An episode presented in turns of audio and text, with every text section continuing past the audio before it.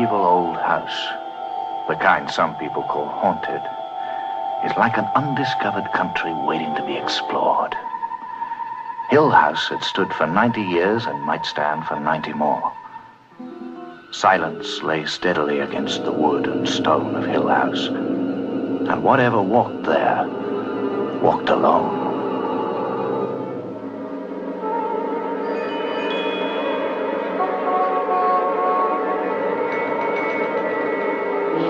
Buenas noches, compañeros. Buenas noches desde esta, la Casa del Saber, la ACHUS, Asociación para el Conocimiento Humano Universal y Serio. Yo soy Cal y no estoy solo en esta terrible noche, estoy acompañado de dos colaboradores con amplios poderes paranormales. Por un lado tenemos al técnico en espiritismo y otras artes ocultas, Logarán. Hola, ¿qué tal? Sí, aquí me he traído todos mis, todos mis cacharros, estos aparatitos que hacen bip bip y se encienden lucecitas cuando pasan fantasmas cerca. O sea, estoy más que preparado para, para esto. Y por otro lado tenemos a nuestro físico mentalista, ese señor que se parecería a Tangina en Poltergeist en todo su apogeo, apogeo perdón, que es ni más ni menos que Manuel. Hola, Manu. Hola, buenas. Yo estoy aquí un poco acojonado porque estoy viendo una televisión al fondo con algo de estática y eso me trae malos recuerdos. Mientras no salga un pozo, no hay nada que temer, me parece.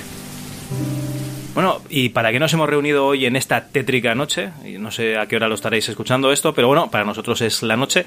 Eh, pues para hablar de algo que está bastante de moda, algo que es trending topic, como no podía ser de otra manera, porque nosotros tocamos todo lo, digamos, lo que le interesa a la gente de hoy en día. Y vamos a hablar de la maldición de Haunting, bueno, de Haunting, que sería la maldición de House Hill, de la casa Hill, que pues lo está petando un poquito con la serie esta de terror que hay en Netflix de 10 capítulos, que la verdad es que es espectacular, pero nosotros vamos a ir un poquito más allá y vamos a hablar de la novela y de las adaptaciones a película, ¿no es así?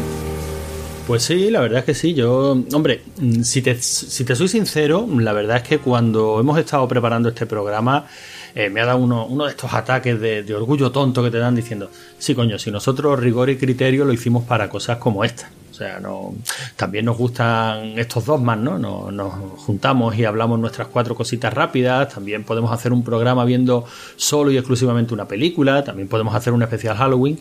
Pero este tipo de programas en los que empiezas a tirar del hilo poquito, poquito, poquito y, oye, acabas descubriendo una autora que te mola, acabas descubriendo un buen puñado de películas que, aunque las hubieras visto hace tiempo, ahora las disfrutas de otra manera.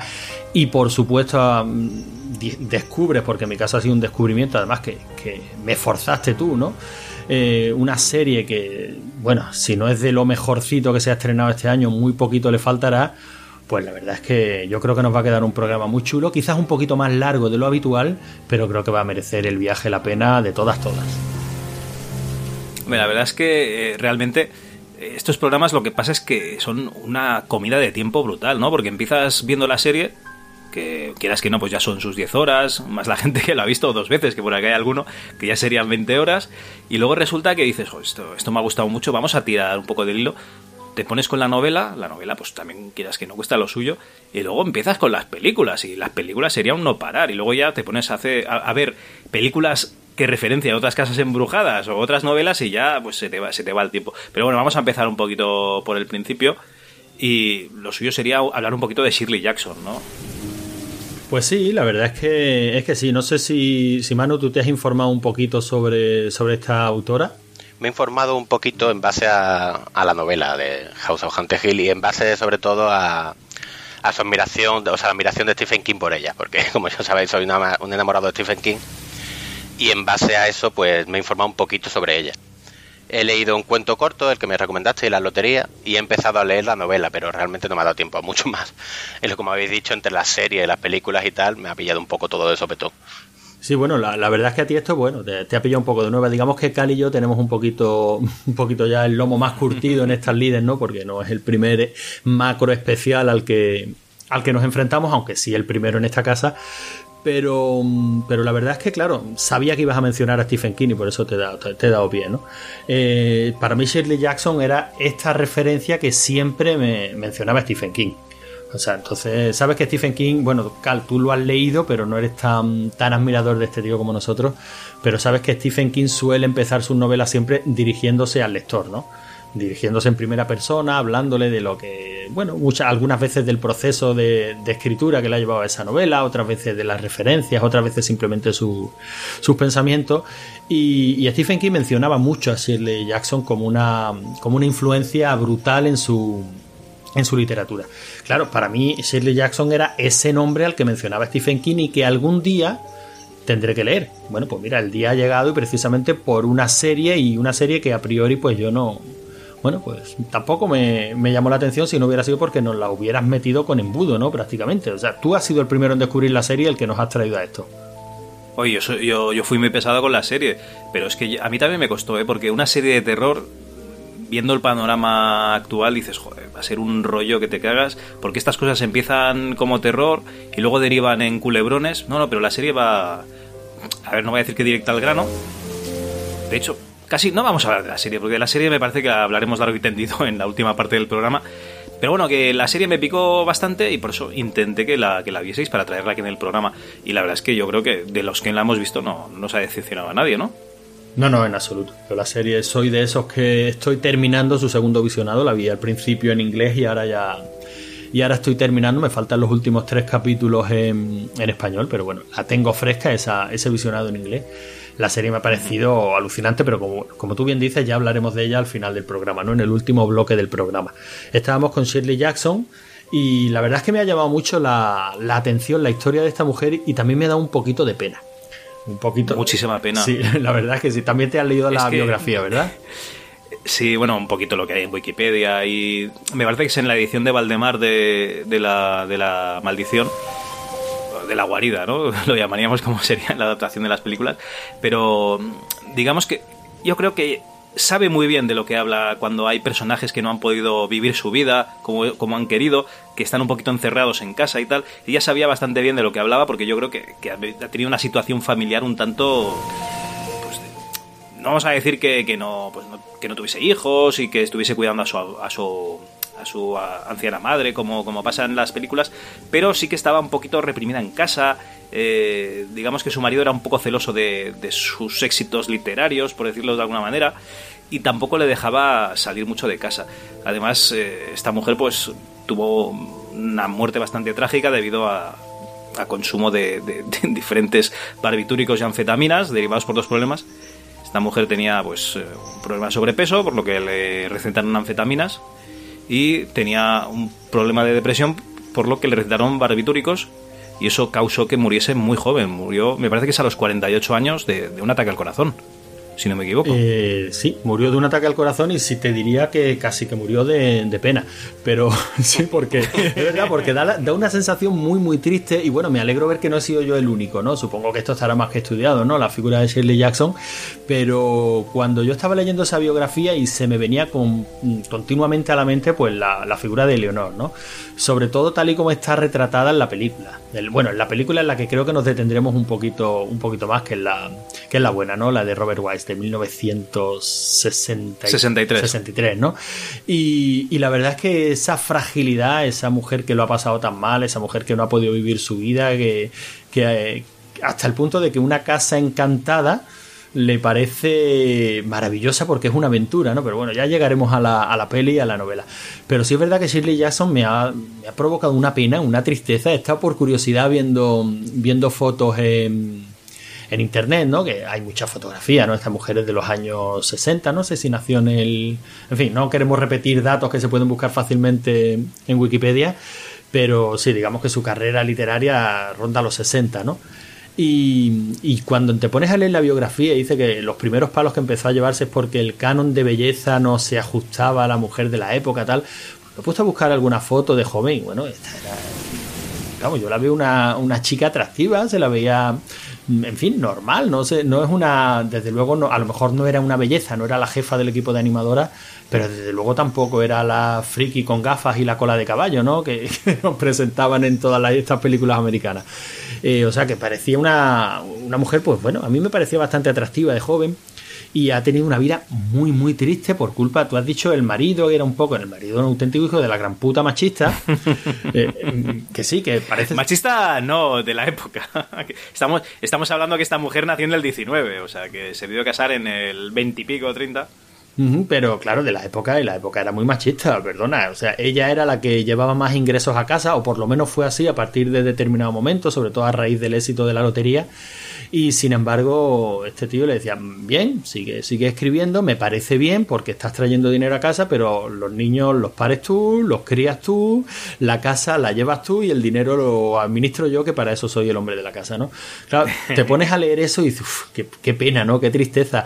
Eh, precisamente por sus inquietudes literarias también e intelectuales, pues esa mujer tampoco tenía mucha muchas amistades, ¿no? También se veía aislada un poquito dentro de lo que era su entorno, dentro de lo que no era la típica que intercambiaba recetas de, de la tarta de manzana con las vecinas, porque sus intereses eran otros, ¿no? Eran historias como la lotería o como o como The House bueno, pero tenía, tenía muchas muchas novelas costumbristas y de hecho tiene digamos sus biografías son la vida entre los salvajes, que es cómo cría a sus hijos, sí, sí, y por lo cual yo creo que sí que de verdad tendría una vida más o menos normal en su vecindario con, las otras eh, mujeres de, bueno, con las otras amas de casa, llamámoslo así, de, su barrio.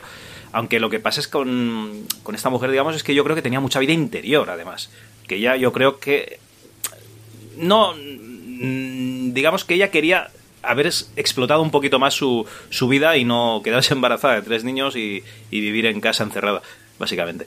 Eh, una cosa que me, me, llama mucho la atención es que en sus novelas llevan la coletilla de por la autora de La Lotería. Y La Lotería es un cuento de siete, ocho páginas, que me parece que aquí lo hemos leído todos, y, y la verdad es que mm, llama mucho la atención que una novela se anuncie por la autora de una de un, cuento corto. Eso me ha llamado muchísimo la atención. Que no sé qué tipo de repercusión pudo tener este cuento. Sí que es verdad que, que, fue muy conocido, pero vamos, que hoy en día no, no, se le ve, bueno, como no lo publicasen a lo mejor en la prensa o alguna cosa así. Se ve que es el típico caso de que hablen de ti aunque hablen mal, porque el cuento de la lotería, por lo que he estado informándome, eh, lo pusieron a caer de un burro, o sea, ya la pusieron que era demasiado transgresora, pero desde el punto, desde un punto de vista cruel, o sea, era la pusieron como de psicópata para arriba. Y claro. Bueno, estaba, estaba baneado de su, Y ella estaba orgullosa de ello, por lo visto. Decía que al menos en Sudáfrica lo habían entendido. Bueno, ella estaba orgullosa de ello, o se dice, o decía su marido que ella estaba orgullosa de ella. Yo creo que hay que, hay que coger un poquito con pinzas todo lo que se decía de ella, porque también comentaron que, que de, de Haunting of Hill House se había escrito, no, no era esa, era otra novela anterior, pero bueno, que se la acusaban de ser bruja y de que había vertido sus conocimientos de brujería en, una novela. Y cosa que a ella no le, no le gustó en era la editorial la que le decía que era de la practicante de brujería Shirley Jackson que anda exacto que por eso digo que muchas de las declaraciones de lo que ella era o dejaba de hacer yo creo que si nos tenemos que agarrar a algo era a lo que a lo que ella decía en una carta que sí la estuve leyendo que decía no me gusta hablar de mí misma porque lo que pueda yo contar de mi vida no va a ser una no va a ser más que una simple enumeración de hechos pues bastante comunes y bastante habituales para, el común de los mortales, ¿no? O sea, es lo que decía Calante, o sea, su vida, lo que ella consideraba su vida, pues era más una vida interior y que vertían sus novelas y vertían sus cuentos, y de hecho es lo que decía, lo que tengan que saber de mí que lo sepan por, por mis escritos, ¿no? O sea, que todas estas declaraciones de, ya decía, estaba orgullosa, a lo mejor estaba orgullosa de que lo hubieran baneado en Sudáfrica, ¿no? De todas maneras, yo creo que la lotería bueno, si queréis contamos un poquito de, qué va, ¿no? Yo creo que se puede spoilear a, a estas alturas. Bueno, eh, no sé si spoilear la, historia o decir las historias en, que saldrían a raíz de esta, por ejemplo. Sí, claro, bueno, básicamente la lotería es eso, es una lotería, un sorteo que se hace en un en un pueblo, en un pueblecito pequeño de los Estados Unidos, pues se hace. Bueno, se hace en, todas las poblaciones de Estados Unidos. Sí, lo comentan que se hace en todo, efectivamente, pero bueno, en ese caso concreto nos centramos en uno que es a, la lotería a la que estamos asistiendo, a la que estamos asistiendo nosotros, ¿no? De hecho, comentan que en algunos pueblos ya no lo hacen y algún abuelo del lugar dice que la juventud se está perdiendo. La figura, la figura del abuelo está, está genial, la verdad que sí. Esta juventud que se está perdiendo, que ya no respetan las costumbres y además se indigna, ¿no? Se indigna incluso porque los que van a participar en la lotería no vayan con alegría, ¿no? Eh, bueno, cuando cuando el que quiera leer de la novela verá que no, no hay mucha alegría ¿no? en, ese, en el premio, digamos. Pero sin embargo, el cuento yo creo que está muy, que es muy concreto, va muy, muy a lo preciso, a lo que nos están contando.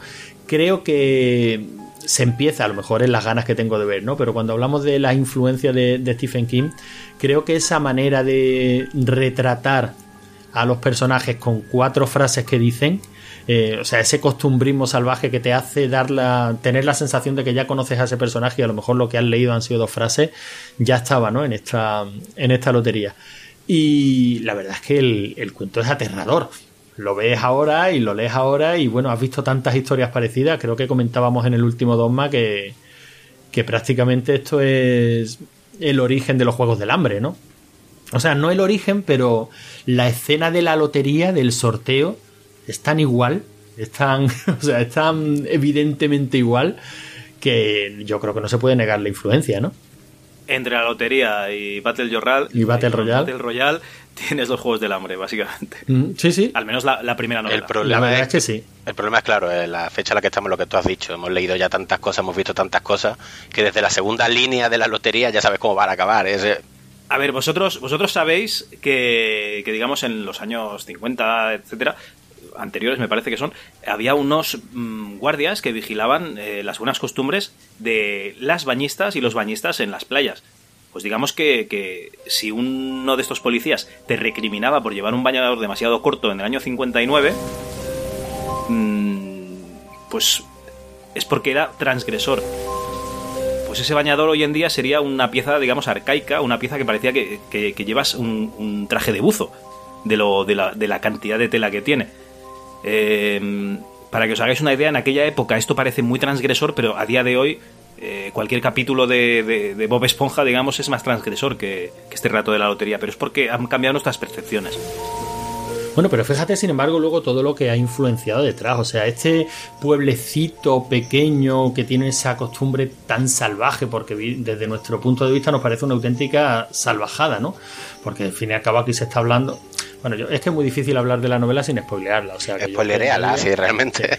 Pero se está hablando del control de la población. Del, bueno, se, se, está hablando de sacrificios rituales. Sacrificios rituales por las buenas cosechas, sacrificios rituales por. Sí, por. por ahí, me recuerda, ahí me recuerda más a la purga, realmente. Mm, pero es que en la purga todo vale, digamos. Es una noche que todo Sí, pero es como. Aquí no, aquí. Desahogaron, ¿no? No sé. Yo lo, yo lo he visto más como la purga, no sé, me da más que la sensación como un sacrificio ritual, que por una buena cosecha y tal. No, pero incluso este, incluso este señor mayor, incluso el señor mayor lo dice así, ¿no? O sea, dice que eh, antes estaba claro, antes se hacía la lotería y luego venían buenas cosechas, ahora no, ahora y es por la reticencia de la gente a la lotería, ¿no? La lotería básicamente se elige una familia y luego de esa familia se elige a un miembro y a ese lo lapidan en la, en la plaza del pueblo. Es brutal. Claro, el, el desenlace no te lo bueno, ahora te lo esperas, es lo que decía Manu antes, ¿no? A la segunda línea ya te lo estás oliendo. Pero. A la que, a la que los niños empiezan a, almacenar, almacenar piedras, de piedras, tú ya ves de qué va. Dos con punta y una bolsa de gravilla. pero sin embargo, la historia me parece brutal y me parece que está muy, muy bien contada, ¿no? Y, y sobre todo eso. Eh, como nos está presentando a los personajes, ¿no? O sea, esta señora que, que llega tarde porque hasta se había olvidado de que es la lotería y, haciendo bromas, ¿no? O sea, la ligereza con la que están tratando el hecho de que en cinco minutos van a, van a lapidar a alguien en la plaza del pueblo como una fiesta pública y, vamos rapidito que podamos estar en casa para la hora de comer, ¿no? Que, creo que de hecho incluso lo mencionan en un, en un par de ocasiones. A mí me parece, a mí me parece brutal, me parece un cuento que no me extraña el éxito que, tuvo y veo las influencias de este cuento en, obras muy muy posteriores. No había una de Clay Barker que bueno, era muchísimo más, más salvaje, ¿no? En el sentido de que eran dos pueblos que luchaban, no sé si te acuerdas, Manu, yo sé que tú has leído los libros de sangre también, que luchaban con unas especies de mechas que hacían pero de mimbre y, los músculos eran los propios integrantes del pueblo y tal es una ceremonia también. me quiere sonar, pero no la recuerdo ahora mismo. también en un pueblo salvaje, una ceremonia en la que básicamente se ofreció un sacrificio y, aquello era un destrozo, ¿no? Y yo mm, en todas esas obras posteriores veo veo influencia de, esta lotería, ¿no? A mí me ha gustado mucho. Ya digo que es un cuentecito que se lee en un momento. De hecho, igual si nos animamos lo lo grabamos, ¿no, Cal? Y lo hacemos tipo audiolibro para publicarlo también en el feed, que también nos apetece hacer algo, algo así. Pero no me extraña que a raíz de este cuento, pues Shirley Jackson empezara a ser un nombre que vendía libros y vendía novelas. Bueno, y en, total tuvo, me parece que son seis, seis novelas simplemente. Es un... A ver, realmente es que vivió 48 años, tampoco y no sé Stephen King, que se hace tres novelas en un año. La mujer pues tenía que cuidar a tres hijos, tenía que llevar un poco la casa y, bueno, un poco la casa, no, tenía que llevar toda la casa y, además pues, pues tenía su trabajo de, escritora. Entonces ya hizo, yo creo, suficiente con, lo pobre que hizo la, o sea, con lo que hizo la pobre mujer. En fin, eh, su novela que más nos ha llegado a nosotros es La maldición de la casa Gil, por razones obvias, eh, porque es una novela de digamos de casa encantada de, de manual no, lo siguiente, digamos, es la de las más influyentes que ha habido. De hecho, influyó a, dos artistas mm, de la, de, la pluma, como serían Richard Matheson y Stephen King, pues a, ellos también querer hacer su, su, versión de la Casa Encantada. Bueno, sin embargo, el concepto de casa, de casa encantada no lo inventó Shirley Jackson, no, ni mucho menos. O sea, de, de, hecho, dicen de esta novela que fue casi la actualización al siglo XX de, de la novela gótica, ¿no? de la novela gótica por antonomasia. Y la verdad es que, hombre, no tengo yo una cultura literaria como para decir, pues sí, esto es así, pero cuando críticos literarios de prestigio lo dicen, pues, pues será, ¿no? A mí me parece una, una novela de casa de, como tú has dicho, de casas encantadas de manual. Pero claro. Aquí a lo mejor el sesgo entre lo que es el terror gótico es que en el terror gótico había un terror. O sea, fuese lo que fuese, dentro de la casa había algo o en el castillo, o en la casa, o en el páramo, allí había algo.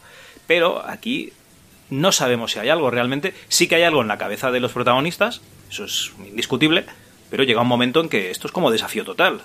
A lo mejor estás, eh, ¿cómo se llama? Lobotomizado, o a lo mejor estás en Marte. Aquí no lo sabes. Sabes que ocurren cosas, todas narradas desde la perspectiva de Eleanor, pero ya está, no, no puedes saber realmente objetivamente, perdón, eh, lo, que está pasando en cada momento. Y yo, eh, yo casi te diría que esa es la grandeza de la novela, ¿no? O sea, el hecho de que en ningún momento se, se pronuncie.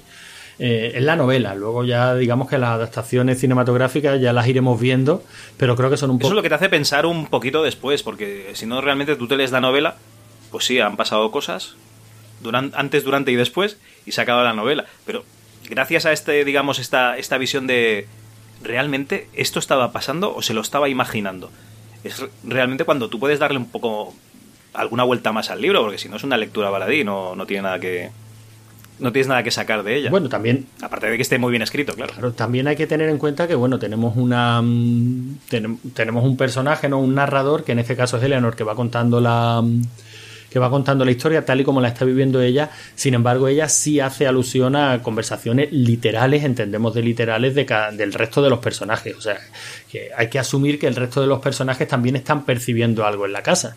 Porque si no, todo vale, ¿no? O sea, si todo puede ser invención de Eleanor, pues entonces ni siquiera la casa puede existir, ni el resto de personajes pueden existir. O sea, yo por lo menos creo que hay que entrar en el juego de aceptar que Eleanor, mm, aunque la interpretación que ella haga de las palabras del resto de personajes, pues desde luego está pasada por el tamiz de su mente, que está un poquito, poquito oída, por decirlo de alguna manera, pero sin embargo ella hace alusión a la presencia de otros personajes, las conversaciones que mantienen entre ellos, y yo por, yo por lo menos eso lo acepto como real. lo que ella no, te darías, no te darías ni cuenta, digamos, de, de que realmente pasan cosas en su cabeza si no fuese porque ella, mm, digamos, la percepción que tiene de los otros personajes va cambiando de un capítulo a otro. Porque en un, capítulo, por ejemplo, es muy amiga de Teo, en el siguiente capítulo opina que, la odia, o que ella la aborrece en el siguiente capítulo, con lo cual tú vas viendo que cambia su perspectiva de, de la visión de lo que está pasando, y entonces es cuando tú piensas que realmente mm, no sabes realmente lo que está pasando de verdad o lo que ella percibe que está pasando. Claro, es que mm, en ese aspecto ya digo, la novela es un poquito ambigua. Bueno, y está bien que sea así, ¿no? Pero es cierto que, sobre todo la relación con, con Teo, la, la, primera vez que, empecé a leer la novela, digo, Uf, aquí pasa algo raro. O esto está muy mal escrito, de verdad que esa fue mi, percepción. O, aquí me han escamoteado capítulos y, y hay un, un corte de montaje brutal, fíjate, ¿no? Pensando en términos cinematográficos, digo, pero no es normal. Sea, no es normal que en el capítulo anterior estéis las dos en camisón jugueteando como dos adolescentes tontorronas en una fiesta de pijama y que a la noche siguiente Teo se haya convertido en ese bicho, porque es un bicho que trata a Eleanor con la punta del pie y que, y que le está haciendo daño deliberadamente, ¿no? Para casi en el último capítulo mm, casi echarse a llorar porque Eleanor se iba sin despedirse de Teo. O sea, es verdad que sobre todo yo creo que se ve con Teo, ¿no? Las relaciones que tiene con, ella son muy, muy extremas. O sea, va pasando de, de, un, de una punta a la, otra, a la otra del espectro. Pero claro, una vez que te metes en la mente de Leonor lo entiendes, ¿no? Dices, esta chica no está bien. Y yo creo que, bueno, es que, es que es uno de los grandes logros de la novela, ¿no? O sea, la psicología de, se habla de esta novela de la psicología de los personajes, ¿no? Pero yo diría que estamos hablando de la psicología de Eleanor, ¿no? Es donde se centra la novela, es a, través de los ojos de quien vemos toda la acción y es la que nos hace hacer dudar incluso de lo que nosotros estamos asistiendo como, como espectadores en la novela, ¿no? ¿Realmente está pasando algo o está todo en su imaginación? Por eso decía que afortunadamente eh, sí asistimos, entre comillas, a las conversaciones entre el resto de personajes, ¿no? Y ellos también hacen alusión a, a las cosas que han visto. Por ejemplo, esa inscripción en tiza que aparece en el pasillo, mm, bueno, es algo, es algo real, es algo tangible. Alguien ha, escrito su nombre en tiza. ¿Ha sido la propia Eleanor y luego lo ha olvidado? Pues no lo sé. Es que todas esas, todas esas incógnitas la novela las va sembrando y es una novela que, bueno, terminas de verla y le sigues dando bastantes vueltas a la cabeza, ¿no? Ya cuando lleguemos a la serie mm, creo que ahí está el key, ¿no? De cuando decían que la serie creían que había sido muy respetuosos con el material de origen, aunque no contara los mismos los mismos hechos, ¿no? Sí, sí, está todo, está todo, pero no tiene nada que ver. Un pequeño inciso, no, creo que, se, que no hemos dicho sinopsis de la novela. Ah, Todavía, no, Venga, venga, anímate, lánzate. Ah, bueno, pues venga. ¿Me animo yo? Bueno, pues Hill House o la Casa Hill o la Casa de la Colina, la, la traducción no sé cómo sería, si la Casa Hill como apellido o la Casa de la Colina. Es una mansión que supone que la construyó un, un tal Hugh Crane, creo que era, ¿no? El nombre. Sí. Y es una mansión en la que se supone que han ocurrido diferentes desgracias, que tuvo una esposa, en la que murió, se casó posteriormente y también murió. Y un doctor, eh, John Montage, que es un investigador de, como de lo sobrenatural, decide contratar o no sé si le llega a pagar. realmente él es un antropólogo, pero antropólogo. sí, pero es antropólogo, él lo decía, ¿no? Que era antropólogo porque le interesa más porque es lo que más se parece en ciencia real, digamos, a, sus intereses, a, lo que él quería decide invitar a una serie de personajes, o sea, de personas que tienen como cierta afinidad con lo sobrenatural. De esa serie de personajes solamente acuden dos, que son eh, Eleonor, eh, Nelly, eh, aunque en la película creo que le dicen Nell, Nelly es la serie. y Cío, que es otra que, o sea, Nelly tenía como una especie de percepción extrasensorial extraña y que le habían ocurrido fenómenos paranormales alrededor, que por cierto son tronca también con un personaje de Stephen King, que luego lo comentamos. Bueno, en él había tenido lo que dice el doctor que es un experiencias telequinéticas. exacto pero son como bueno un contacto con un poltergeist es lo que dice el doctor. Sí pero experiencias o sea experiencias como paranormales alrededor suya que como que atraía las cosas paranormales. Realmente si quieres lo decimos ya lo que le ocurrió a Nelly de joven. Sí sí no dilo porque que en su casa empezaron como a caer piedras esa fue la, lluvia de piedras tan característica de Carrie, claro. Efectivamente, es que, a mí, es que lo que, que, su, que, Carrie su madre le dijo muchísimo a Nelly. Eran los vecinos, sí. Que su madre le dijo que habían sido los vecinos, digamos, para escudarlo en un hecho más normal, llevadero para los niños. Efectivamente. Y otro personaje que invita es Cío, que es que ya es como que podía leer cartas, como que tiene experiencias telequinéticas, o sea, habilidades telequinéticas extrañas. Y otro que se suma a la... Bueno, ella lo que... Perdón, cuando dices telequinesis. Sí, no puede mover. Que es mover objetos con la mente. no es telequinesis, es psico, Yo creo que ya lo que tienes. es lo que llaman percepción extrasensorial. Y empatía, básicamente. Digamos, lo que pasa es que eso en, la novela está un poco, un poco raro, porque al principio sí que tiene empatía, reconoce las cosas con, con hablar con otros personajes y tal, entiende las situaciones, pero luego la pierde, esa empatía. ¿Psicoquinesis es la expresión que yo quería utilizar? Bueno. No. Me lío. no lo sé. Y luego se suma otro a la fiesta que es Luke Sanderson, que es el heredero de Hill House. O sea, sería el que iba a conseguir la fortuna de Hill House y consigue venderla y tal. Y digamos que la dueña de la casa lo invita a la fiesta, entre comillas, para que cuide yo creo que realmente lo invita como para que abra un poco los ojos al mundo, ¿no? Es la sensación que da pero él está allí. Yo creo que lo pone allí para vigilar que no hagan nada en la casa, porque la descripción es tremenda. No, y aparte es lo... un, como te es un holgazán... es un hijo de puta, o sea, es un vago Es un holgazán y un ladrón, te dicen. No, pero tampoco un hijo de puta. Yo creo que simplemente es un, un vividor, no, no tiene grandes preocupaciones porque su familia tiene dinero, tiene una fortuna y él es un vividor pero lo insinúan que era un, ladrón. Que... No, no, simplemente yo digo que es un, es un vividor acostumbrado a aprovecharse de la, pues eso, de, la fortuna de su familia, de a lo mejor si está en casa de la tía, pues se lleva eso, las cucharas de plata, las vende y se va, se va una noche de fiesta, pero en ningún momento lo presentan como una mala persona. De hecho, el tío se juega al tipo por, por Nelly, ¿no? O sea que que no, no, lo presentan como una mala persona, simplemente pues eso, se, se, limita a disfrutar de la vida, es un personaje que a mí personalmente me cae, me resulta pues atractivo, ¿no? En el sentido de, pues me cae bien, el tío me parece simpático, ¿no? Y me parece carismático. A ver, de la versión cinematográfica, que eh, lo que más conozco, me cae como el culo, o sea, no lo soporto. Ya no hablo de la, de la nueva, que encima es el... ¿Cómo era actor este, por Dios? El de la boca torcida.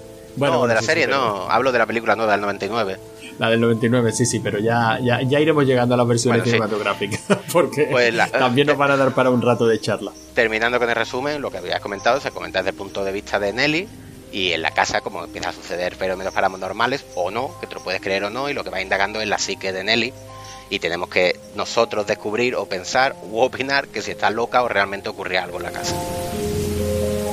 Bueno, que ocurre algo en la casa yo creo que, que es evidente, porque realmente algo notan los cuatro, los cuatro protagonistas en algún momento. Sí, pero fíjate. Un poco más hacia adelante que parece que vaya perdiendo un poquito la cabeza la eh, Pero fíjate que, Cal, que, en este aspecto Shirley Jackson es bastante inteligente también. Porque te pone en bocas del doctor, ¿no? Del científico del grupo, del que tiene la cabeza mejor amueblada. Te, te da una explicación bastante plausible de qué es lo que puede estar pasando en la casa. Y es que simplemente la casa está mal construida. O sea, está construida a conciencia para que. para descolocarte. La casa no, no tiene ángulos rectos, la casa. Mm, eh, creo que eso, por ejemplo, en la versión cinematográfica lo hacen de una forma muy, muy inteligente. Prácticamente no hay un puñetero plano recto, ¿no? Son todos planos aberrantes. En la versión cinematográfica del 63, ya llegaremos a ella, ¿no? Pero creo que juega muy bien con este juego de perspectivas que, que el profesor Montan nos explica en la novela, ¿no? Dice que, bueno, que, que en la casa eh, te pierdes, te pierdes directamente. Parece ser que las puertas también están mal equilibradas y eso hace que se cierren solas. Em, eso, no hay, no hay ángulos rectos. Tú sales por una. Desde la fachada ves una habitación, vas a esa habitación y eres incapaz de ver de ver la puerta de entrada, ¿no? Que desde la cual sí podías ver la habitación y es porque todas las habitaciones van teniendo un ángulo cada vez un poquito más cerrado, de hecho que hay una curva imperceptible a simple vista, pero sí percibible desde determinados puntos de la casa, o sea, te da una explicación bastante larga en la novela diciéndote, vamos a ver, esta casa está hecha para volverte majara. Esta casa está hecha para que te desequilibres, para que te, te vuelvas loco, eso. Simplemente para que. Básicamente.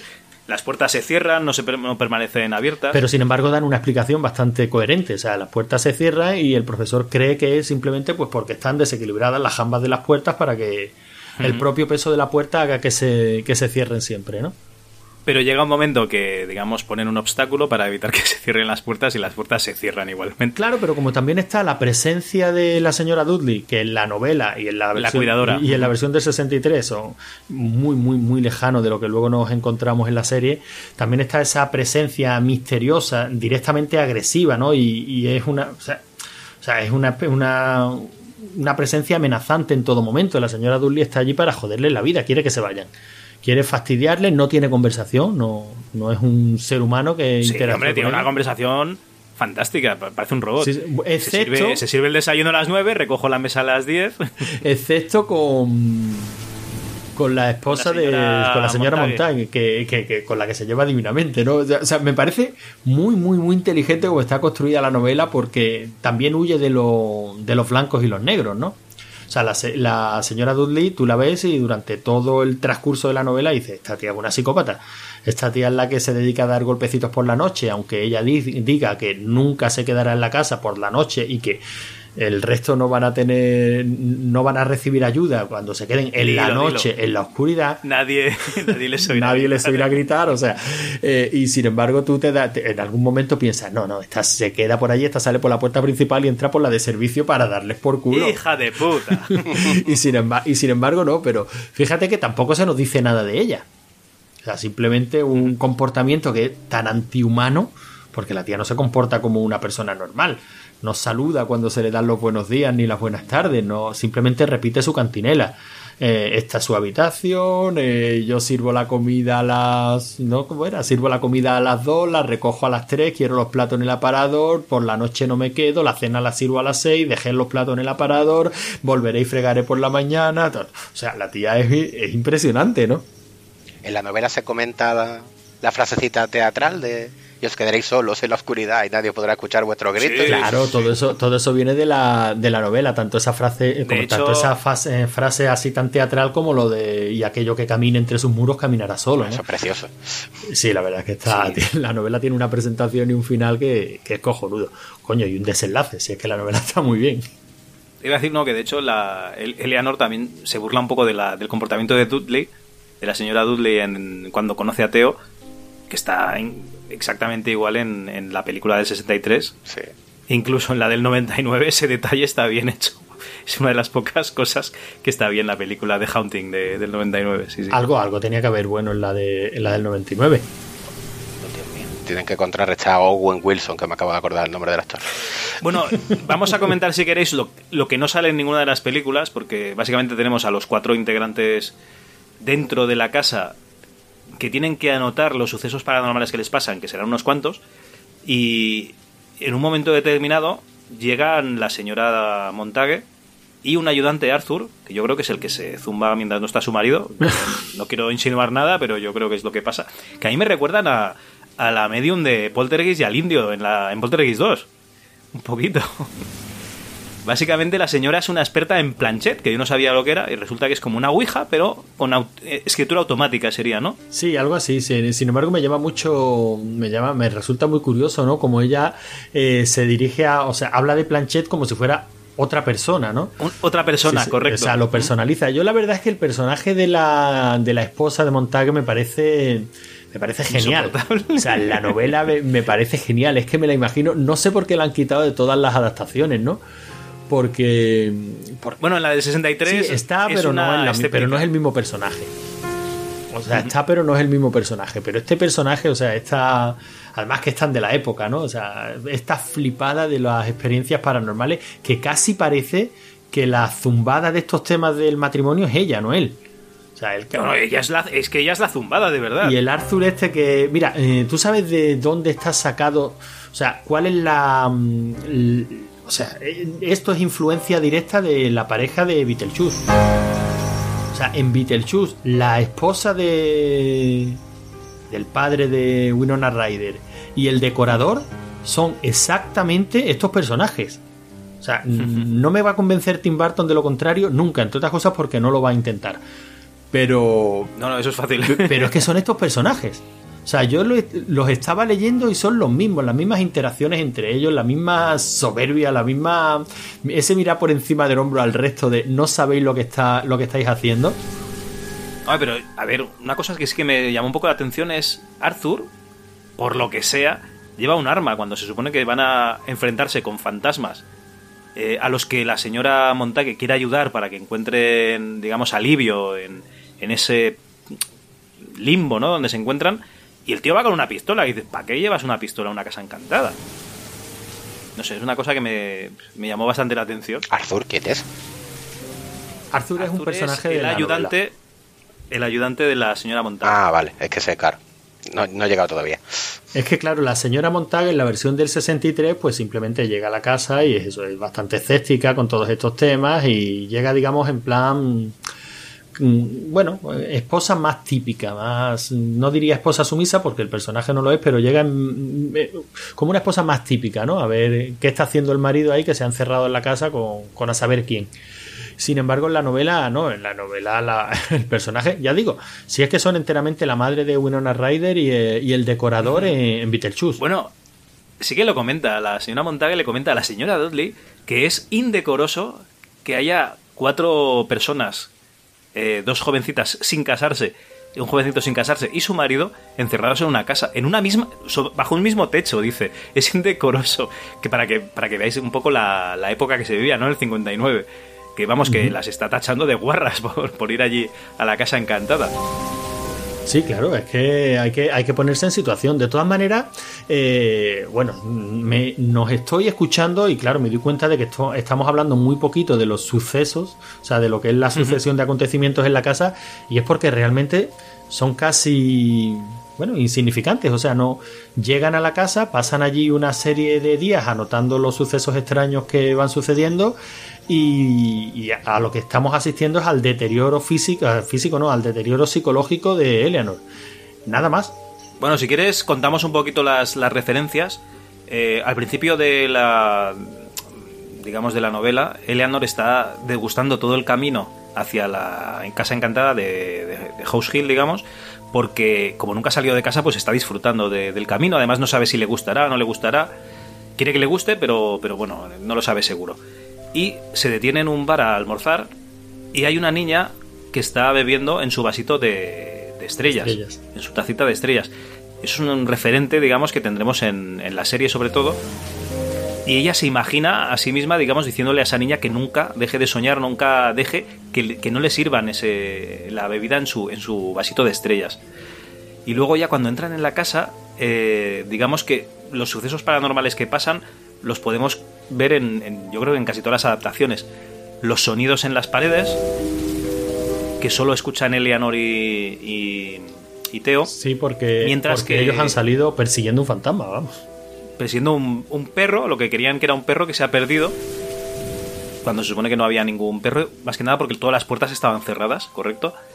Luego hay una cosa que no sale, en, me parece que en ningún sitio más, que es que la ropa de, de Teo se mancha con pintura roja, de hecho toda su habitación se mancha con pintura, pintura roja, no, perdón, con sangre, y entonces ella tiene que usar la ropa de Eleanor y la sangre, digamos, eh, impide también que, vaya otra vez a su habitación.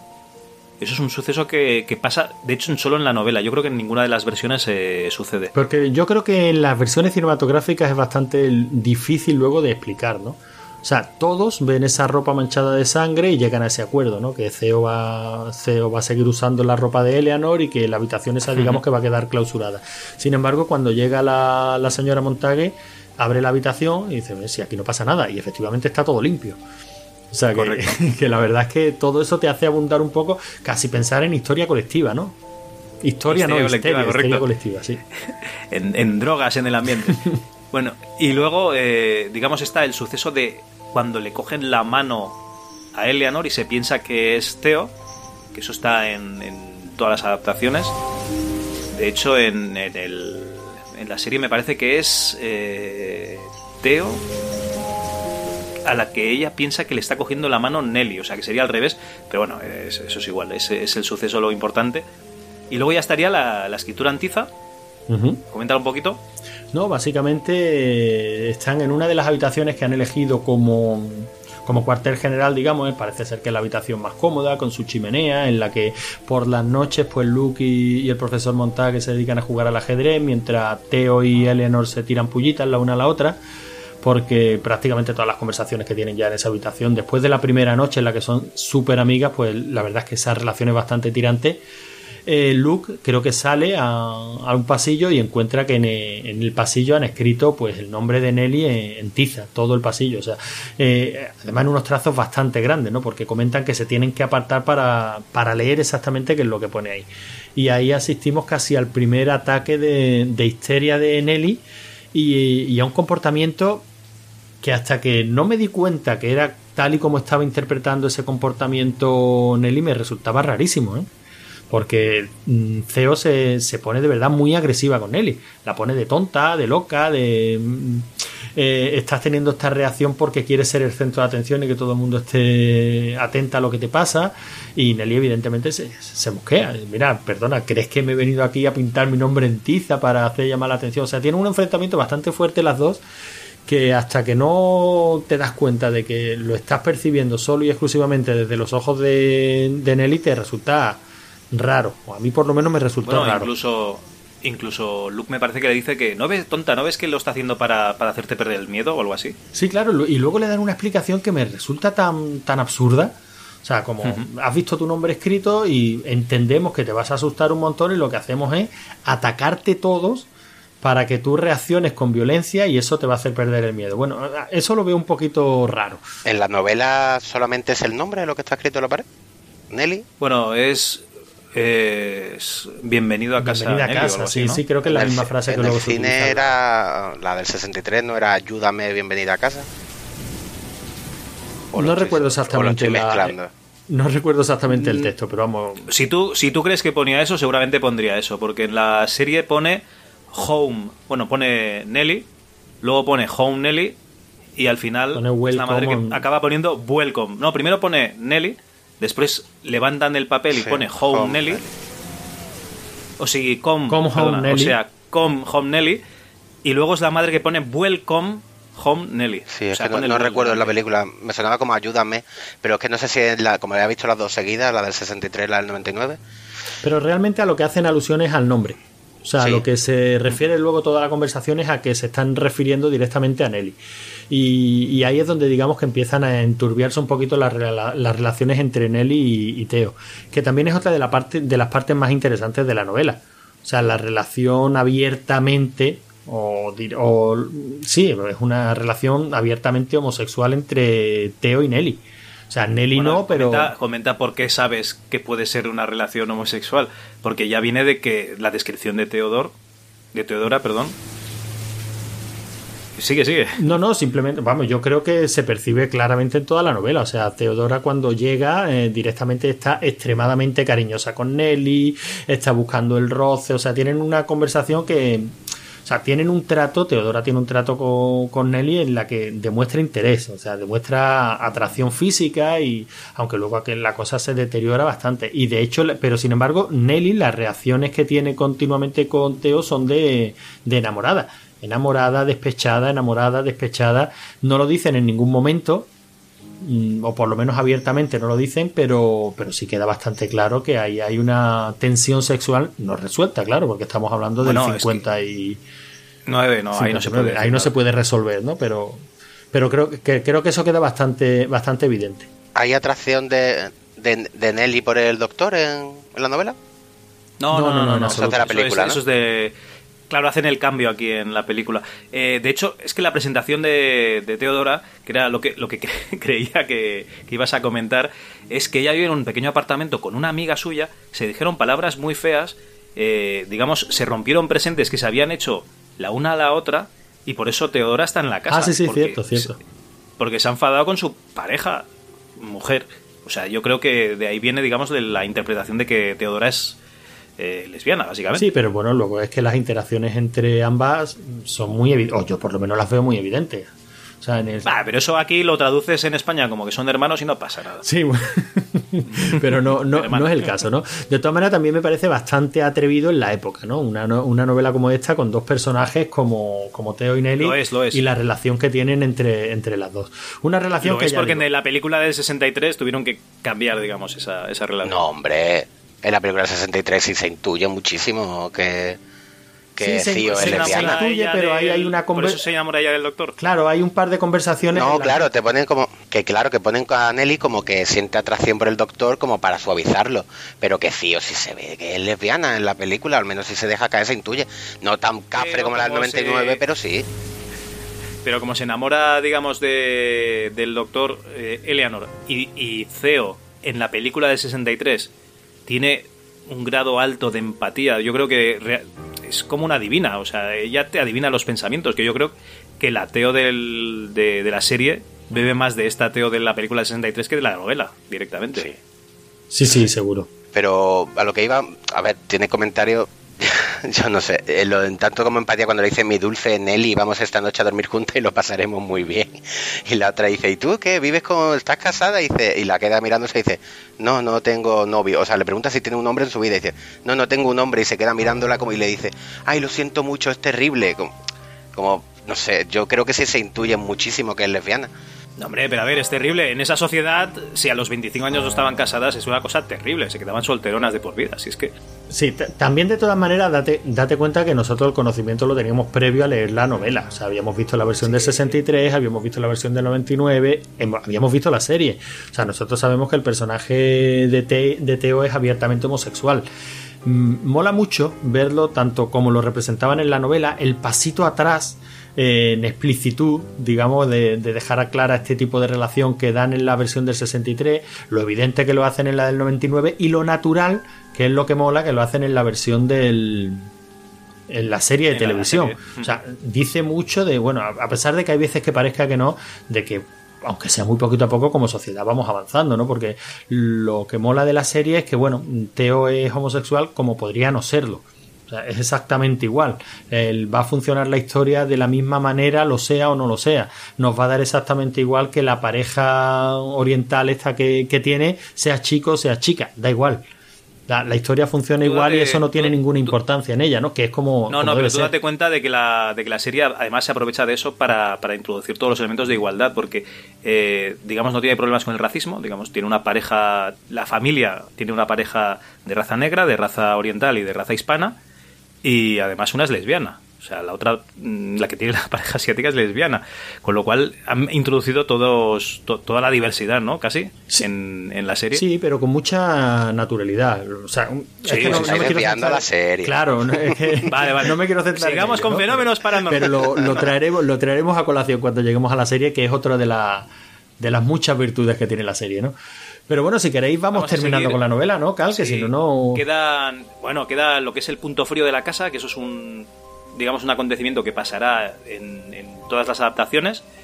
Eh, incluso en la serie también está lo de que hay un punto frío en la casa. Y que perciben, y que perciben todos menos la señora Montague y Arthur. Correcto, se supone que son los más, eh, digamos, abiertamente eh, los que están más abiertos a fenómenos paranormales. Sin embargo, ellos no lo perciben porque no estaban en la casa desde el principio, porque no han ido consumiendo la sustancia estupefaciente que la señora Dudley le iba poniendo en la cena, porque ese punto frío tampoco lo perciben los termómetros. O sea, no es algo medible físicamente, no es algo que me llama mucho la atención y sin embargo se tienen que abrigar y no pueden estar estudiándolo porque tratan de tomar mediciones, ¿no? Para ver exactamente cuánto o sea, qué espacio ocupa. Y sin embargo se tienen que abrigar y no pueden estar mucho tiempo porque hablan de que las manos se les ponen moradas, se les agarrotan. O sea, estamos hablando de un punto frío, frío. Bueno, y realmente es que lo que es la señora, eh, perdón, la señora Montague y Arthur perciben un montón de cosas, sí que realmente que perciben algo con, con Planchet, pero no perciben ninguno de los fenómenos que, que, pueden llegar a percibir los, los otros eh, integrantes de la casa y después del punto frío ya solo quedará como punto común, como ese nexo, a lo mejor la, lo que es la escalerilla, ¿no? Esa de caracol, que por ejemplo eh, Eleanor no puede entrar en la biblioteca donde está esa escalera porque nota un, un olor muy desagradable. exacto. Nota el olor de la habitación de su madre, si no me equivoco. Claro, es que continuamente, mm, ya digo, hemos hablado de la, de la influencia de que esta novela y yo creo que el personaje de Shirley Jackson y todas sus novelas tienen en Stephen King. Pero claro, para los que somos amantes de Stephen King, cuando lo vas leyendo, flipas. O sea, lo, mm, eso está, está también en la serie, aunque no quiero mencionar la serie, pero realmente los fantasmas que van percibiendo, los fenómenos extraños que van percibiendo cada uno de los personajes tienen mucho que ver con sus propias vivencias, ¿no? Con sus propios miedos, con sus propios... Con su, sí, con, su, con, sus, con sus vivencias anteriores. Y digamos que en la casa se hacen más fuertes y los ven, los perciben como, como ese olor, ¿no? Del que habla, del que hablaba, del que hablaba Nelly. Pero es que Nelly es un personaje que puede ser Carrie perfectamente, ¿no? O sea, el arranque de Nelly cuando se pelea con su hermana y su cuñado para llevarse el coche, eh, yo, yo no me podía quitar de la cabeza esa Carrie peleándose con su madre diciendo, mira, lo siento, pero yo me voy al baile. O sea, esto es algo que quiero hacer, ¿no? O sea, hay muchas, muchas, muchas similitudes entre, entre las obras si quitamos el hecho de que la Hill House esta es el Overlord, vamos. O sea, funciona exactamente, exactamente igual, ¿no? Una casa en la que han sucedido cosas, o dicen que han sucedido cosas, y que van deteriorando la psique de, un personaje. En este caso, Nelly. Lo de Nelly es evidente. Y esta escalerilla que sube en la biblioteca, que bueno, en la, en la versión cinematográfica lo hace en un lo convierten en un miedo real, más físico, ¿no? Porque la vemos temblar, vemos cómo se desencaja de las paredes, o sea que te vas a caer y te vas a matar. Pero Aquí la, como Nelly interacciona con esta escalera, finalmente entra, tiene que subir Luke a rescatarla y el mosqueo que se pillan con ella, mira, chica, se te está yendo la cabeza. Que es muy curioso de ver también esa reacción de los personajes, ¿no? Porque ellos también están viviendo algo parecido. O sea, ellos... Mm, bueno, pero ellos no se han intentado subir a una escalera y no saben qué hacen allí y la escalera puede estar a punto de caerse. Mira, la o sea, Nelly o Eleanor en la novela es la, la madre, la señora Crane en la serie es la, persona más sensible a la que más se le está yendo la olla en la, en la casa, básicamente.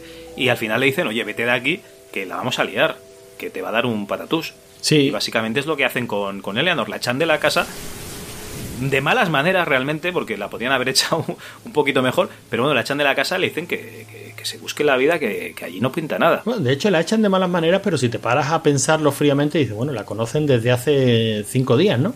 Han pasado en total cinco días, seis días, o sea que tampoco tienen una relación afectiva. No, no, no ningún tipo de relación. una persona que les está provocando problemas. Bueno, el profesor básicamente, la figura del profesor es curioso, ¿no? Porque aunque están en, en polos opuestos, porque Steve en la serie es totalmente escéptico, pero realizan un trabajo muy parecido. Van a casas supuestamente encantadas y viven allí una serie de días simplemente tomando anotaciones.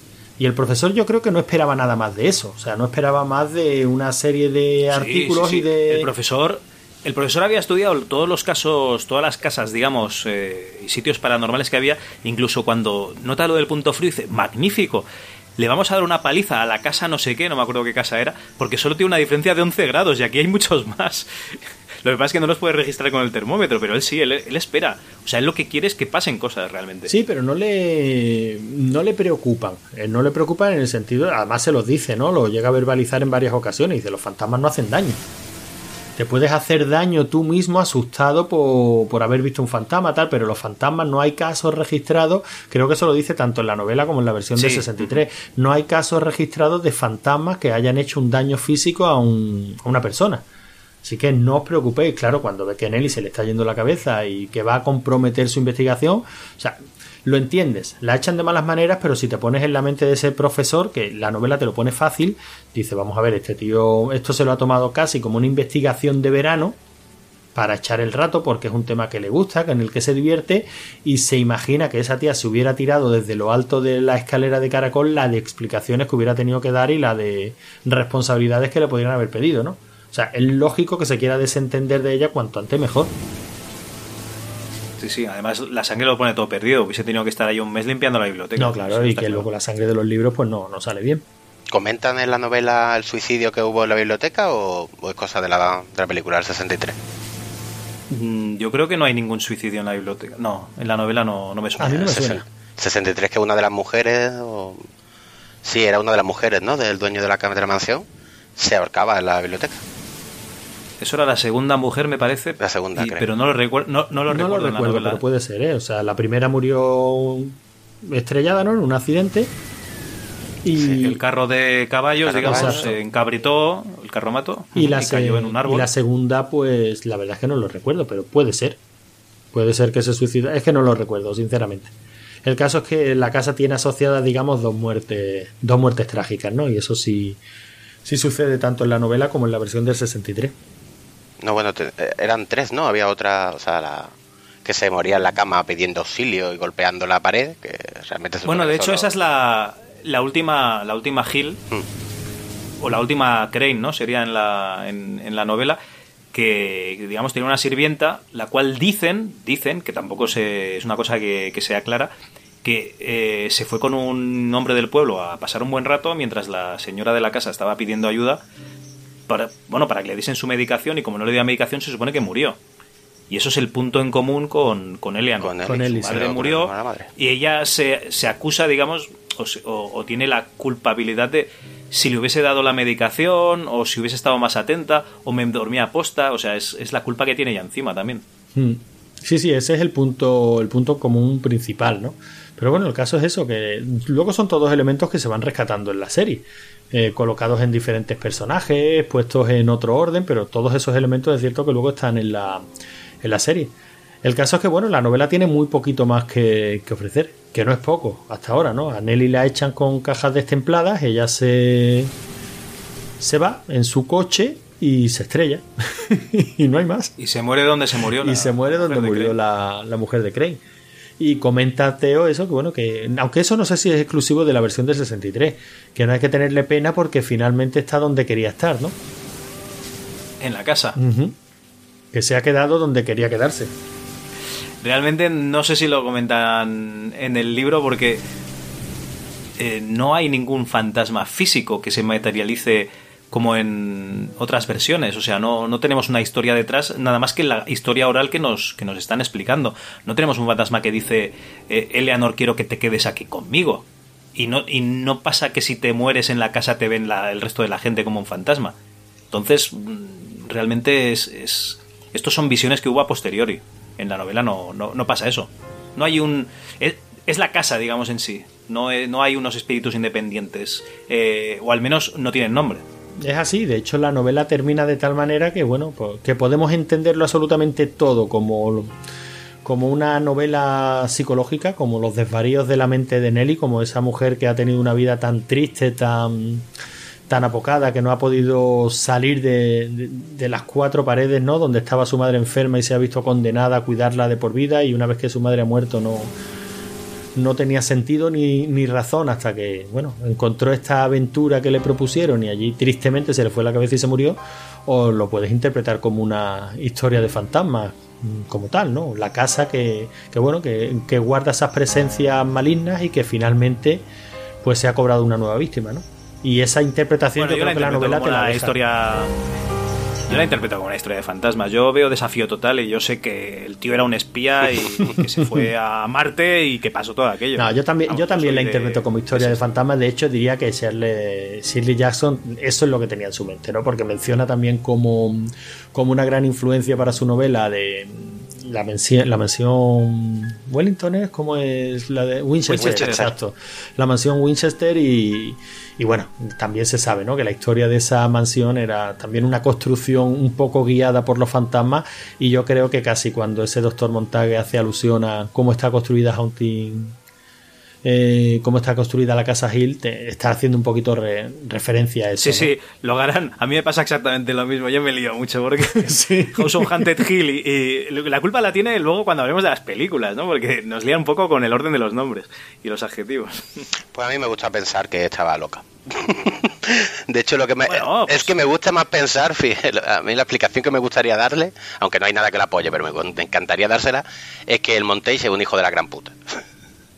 y, lo, pinta en tiza lo de bienvenida a Nelly, ni da los golpes, hasta que la otra se vuelve loca y se da cuenta que se la ha ido de la cabeza. Pero bueno, que eso es que me gusta pensarlo esconde, así. Esconde cubitos de hielo. Esa es la única. es que eso es lo único que, que no podría entrar dentro del tema de psicosis colectiva, que es otro de, los modos de tomarse esta novela. O esta película, que yo sobre todo hablo, ya te digo, de la película del 63. Eh, te puedes tomarlo como psicosis colectiva. Y de hecho, cuando llega otro personaje, pues se toma risa y como que realmente no ha sentido nada, jajaja, jijiji.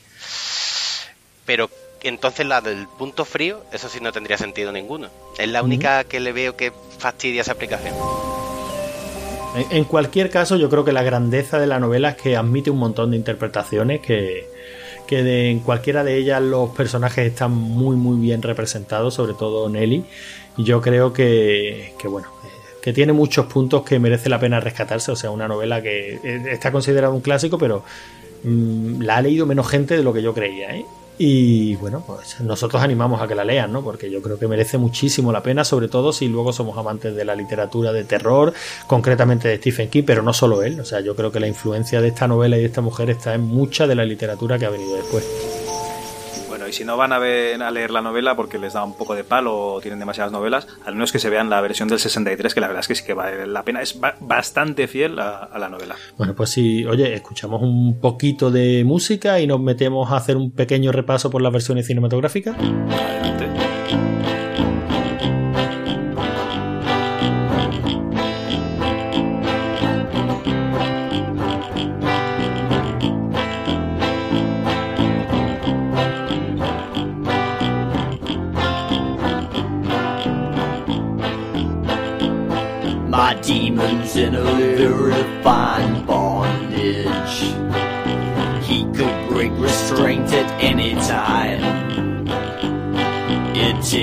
a strong hand to rein him. It often takes a hand stronger than mine. He pulls at the chains I use to bind him. The links don't always match my demon's might. And if he should break free from his prison, he'll insist on drinking all night. Los chicos han hecho unas cuantas declaraciones a tenor de lo que Shirley Jackson decía sobre sí mismo. Esto es exactamente lo que decía. Me disgusta mucho escribir sobre mí misma o mi trabajo, y cuando me presionan para aportar material autobiográfico, solo puedo dar un escueto esbozo cronológico que, naturalmente, no contiene hechos relevantes. Nací en San Francisco en 1919 y pasé la mayor parte de mi vida temprana en California. Me casé en 1940 con Stanley Edgar Harman, crítico y numismático, y vivimos en Vermont, una tranquila comunidad con bellos paisajes y confortablemente lejos de la vida de la ciudad. Nuestras principales exportaciones son libros y niños, las cuales producimos en abundancia. Los niños son Lawrence, Joan, Sarah y Barry. Mis libros incluyen tres novelas, The Road Through the Wall, Hanks the Man, The Very Nest y una colección de historias cortas que incluyen The Lottery. Life Among the Savage es una memoria irrespetuosa para mis hijos.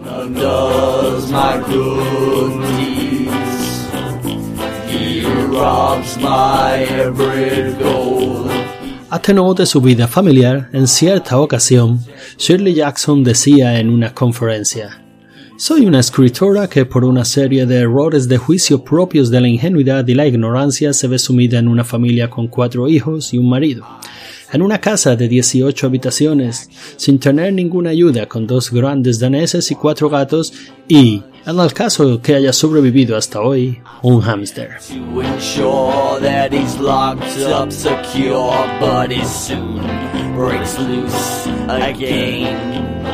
Tal y como han comentado los muchachos, no se puede decir que Shirley Jackson tuviera una vida especialmente feliz. Así que no es aventurado suponer, y de hecho, en muchas ocasiones se ha dicho, Nelly, el personaje de *The Haunting of the Hill House, es un remedio de la propia Shirley Jackson. My my good deeds. He robs my every goal. He's at odds with my integrity. He torments my very soul. My demon undoes my good deeds. He robs my every goal. He's at odds with my integrity. He torments. Pues bueno, después de esta copla que ha tenido a bien eh, proporcionarnos eh, el amigo Antonio Logarán, que no- como no sabemos cuál ha puesto, pues diremos que es magnífica y, y muy y que viene al, hil- al hilo de- del, del siguiente tema, que será un poco hablar de las adaptaciones de House on Haunted Hill. Lo que pasa es que aquí tenemos un pequeño problema, estimados amigos, y es que tenemos lo que yo he, he- he llegado a denominar la saga House on Haunted Hill, ¿vale? Que sería la casa en la colina encantada, que no es la misma saga que The Haunting of Hill House, que sería la maldición de la casa Hill. ¿Y qué es lo que pasa? Pues que resulta que en el año 1959, curiosamente el año en que salió el libro de, de la maldición de, de la casa Hill, pues también salió una película que se llamaba House on Haunted Hill. Aquí en España la llamamos La Mansión de los Horrores, porque claro, House on Haunted Hill, pues quién coño va a entender eso. La Mansión de los Horrores mola mucho más. Y, básicamente nos cuenta una historia completamente diferente. Sí que tenemos el marco de una casa encantada que no se parece en nada a la casa que, que nos habían enseñado en, digamos, enseñado no, pero introducido en el libro. Eh, tenemos una casa en la que se va a celebrar una fiesta a la que acudirán unos desconocidos y que, digamos, el objetivo de esos desconocidos es pasar una noche en esa casa para poder ganar 10.000 dólares de premio. No sé si os suena un poquito, digamos, este, este argumento de película. Sí. Sí, hombre, yo creo que esto es bastante, bastante casi recurrente, ¿no? Bueno, pero esta es él en 1959. Y eh, digamos que el anfitrión de, de esta fiesta que va a organizar en honor a su amada esposa es Vincent Price, que vamos, es el, el- tío que lo borda en la película. Básicamente, donde esté mal Vincent Price, que, que baje Dios y lo vea. Y, y hace de una especie de playboy multimillonario que está casado con una arpía. Y digo lo de arpía, mm, digamos en el sentido literal de la palabra. Ella lo que quiere es matarlo para, para heredar toda su fortuna. Y él lo que quiere es matarla a ella o evitar que le mate y, y mantener intacta toda su fortuna. Con lo cual este Vincent Price y, y la, y la señora pues no van a ser, digamos, unos anfitriones em, demasiado buenos para estos invitados a la casa. ¿Quién hay de invitados a la casa? Pues tenemos una serie de, de gente que podríamos eh, decir que se parecen un poco al, al- al elenco de personas que van a la casa de, de la novela. Me parece que al final son siete personas, sí, siete personas, son cinco invitados y, do- y el matrimonio. Y tenemos entre esos invitados a uno que es el heredero o es el cuidador de la casa, eh, que sería el, el que interpretaría un poco el papel de Luke. Lo que pasa es que este está convencido de la casa está en- encantada y no quiere pasar la noche allí. Lo que pasa es que necesita el dinero. De hecho, todos necesitan el dinero. Y bueno, lo que es la, la película, ¿la habéis visto? Eh, la película esta yo la vi hace un porrón de años y recuerdo co- como una cosa muy mala, muy aburrida. Esta es una de las que colocaban en, la televisión autonómica de aquí, Canal Sur, y, y algún viernes noche o alguna cosa así. Recuerdo haberme, haberme quedado a verla. Pero poco más, la verdad es que la recuerdo como una de las pelis malas que caían en blanco y negro. De vez en cuando caían alguna buena, pero esta era de las malas. Bueno, básicamente lo que es es un juego de, digamos, de poner nervioso al personal. Comienza la, digamos, eh, joder, un montón de veces estoy diciendo, digamos. Bueno, pues resulta que, que los cinco integrantes de los cinco invitados a esta fiesta se reúnen en, en el salón y ya cae una lámpara de la que tiene que rescatar un, un doctor a una señorita para que no caiga, o sea, para que no, no sea aplastada por ella. Eh, luego hay una especie de fantasma que ve, que ve esta misma señorita que luego resulta que es la cuidadora de la casa, que es que la película es muy tramposa. Eh, los dos personajes que cuidan la casa son los que, antes de que sepamos que son los cuidadores de la casa, eh, hacen de fantasmas. O sea, la película es muy, muy, muy tramposa.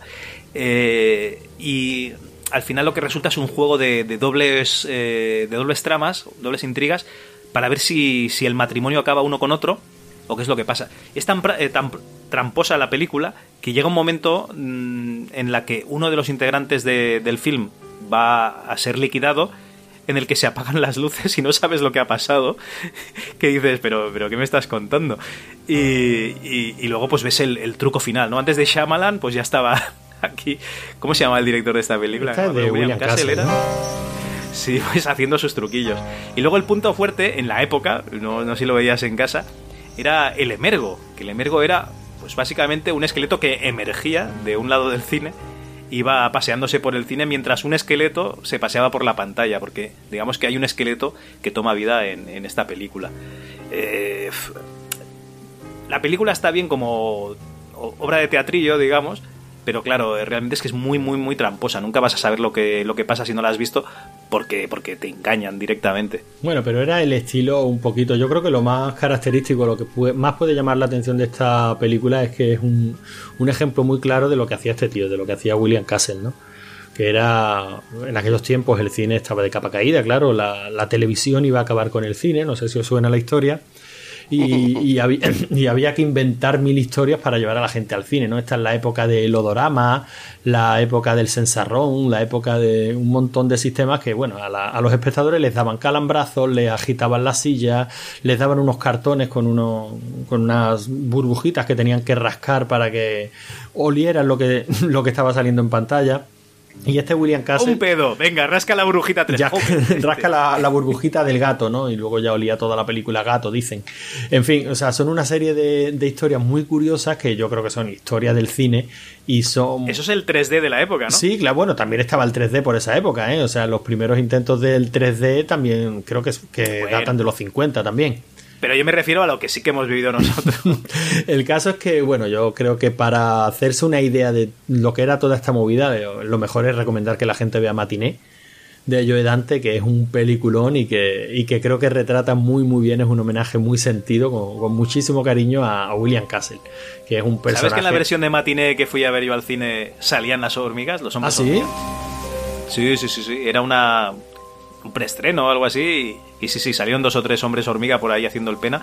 No, pues, que va, tío, eso es la experiencia completa. O sea, yo hubiera pagado por ver, por asistir a una, a una presentación así, ¿eh? Vale, vale. Porque, porque te haces un poquito la idea, ¿no? De lo que eran esa- esas secciones matinales, ¿no? A las 12 de la mañana con un montón de adolescentes tontorrones a los que, que estaban deseando que un esqueleto pasara de lado a lado por mitad de la, de la platea mientras, mientras se estaba proyectando lo mismo en la, en la pantalla, ¿no? O sea, yo creo que es un espectáculo curioso, pero como película bastante lamentable, pero bueno, tiene su, su valor, ¿no? Como, como historia del cine. Bueno, pues si tú crees que esta película es lamentable, en el año 1999 tenemos eh, un remake de esta misma película que se llama House on Haunted Hill, pero que como ya llegó la, la época de que ya sabíamos todos inglés, pues ya no le pusieron La Casa de los Horrores y se llamó directamente así, House on Haunted Hill. Y bueno, esta película homenajea a Vincent Price haciendo que el protagonista se llame Stephen Price. O sea, ya, ya, ya le rinde claro homenaje. Sí, sutil. Esta es la de Jan de Bond, ¿no? Price. No, la de Jan de Bond es de Haunting. Sí, de, no, De William, William Malone, perdón. Ah, pues no sé, ¿no? ¿Y la- ¿no son las dos del 99? Sí. Ah, vale, vale. Sí. Estaban los dos peleándose de cuál salía antes. vale, vale, no lo sabía. Son, es, es- es un caso de esos típicos como, como Robin Hood. Ya, ya, ya. ya. Básicamente el año 99 salieron las dos Se películas. Ah, pues repitió esta, 36 esta años creo, después. esta creo que no, la he visto, ¿eh? ¿Esta no la has visto? Ay, pues mira, Creo que no. vale. Bueno, no, que te no- no te preocupes. No te preocupes, ahora te ponemos en antecedentes. Esta, seguro que te acordarás si la has visto porque al principio de la película este, este señor Price, eh, digamos que es el- un magnate de los parques de atracciones en los que pasas experiencias terroríficas y le están haciendo un reportaje sobre su nuevo parque de atracciones en el que hay una montaña rusa que es espectacular y tal. Y digamos que a los dos periodistas que le están haciendo el reportaje lo sube por un ascensor hasta la montaña rusa y allí ya le tiene un engaño, un artificio, que es que parece que el ascensor se vaya a ir a tomar por culo. ¿Vale? Pierde, o sea, se para, pierde los frenos y con dos pantallas simula que se están est- a punto de estrellar. Y cuando ya están a punto de estrellarse, se abren las puertas y es que han llegado arriba. Ah, pues sí, Comienza a pues, sonar. pues sí la he visto. Es que es Sí, la muy mala. es que- Sí, sí, sí. y, sí. luego, y, y luego hay otra, otra maravilla, que es que están en la montaña rusa este periodista y la mujer, y ves que se descarrila eh, un, un vagón de, de este de la montaña rusa, y tú dices, ahora por fin van a morir los hijos de puta estos. Pero no, es que esto también es un truco que está haciendo el, el señor Price para acojonar al vagón de gente de verdad, porque los otros que han caído eran maniquís. Que vete a saber dónde caen los maniquís esos. Y, y claro, tú estás ahí, ves que el siguiente vagón cae y dices, Jesucito de mi vida, sálvame de esta. Y luego vuelves a pasar por donde estaba, pero ya se han encajado los engranajes y tal, y todo, todo funciona correctamente. Pero tú, a ti te ha dado un infarto. Pues sí, sí, sí, sí, es verdad, sí, es verdad que la, que la he visto. Esta es peor, ¿eh? Esta es mala como un dolor.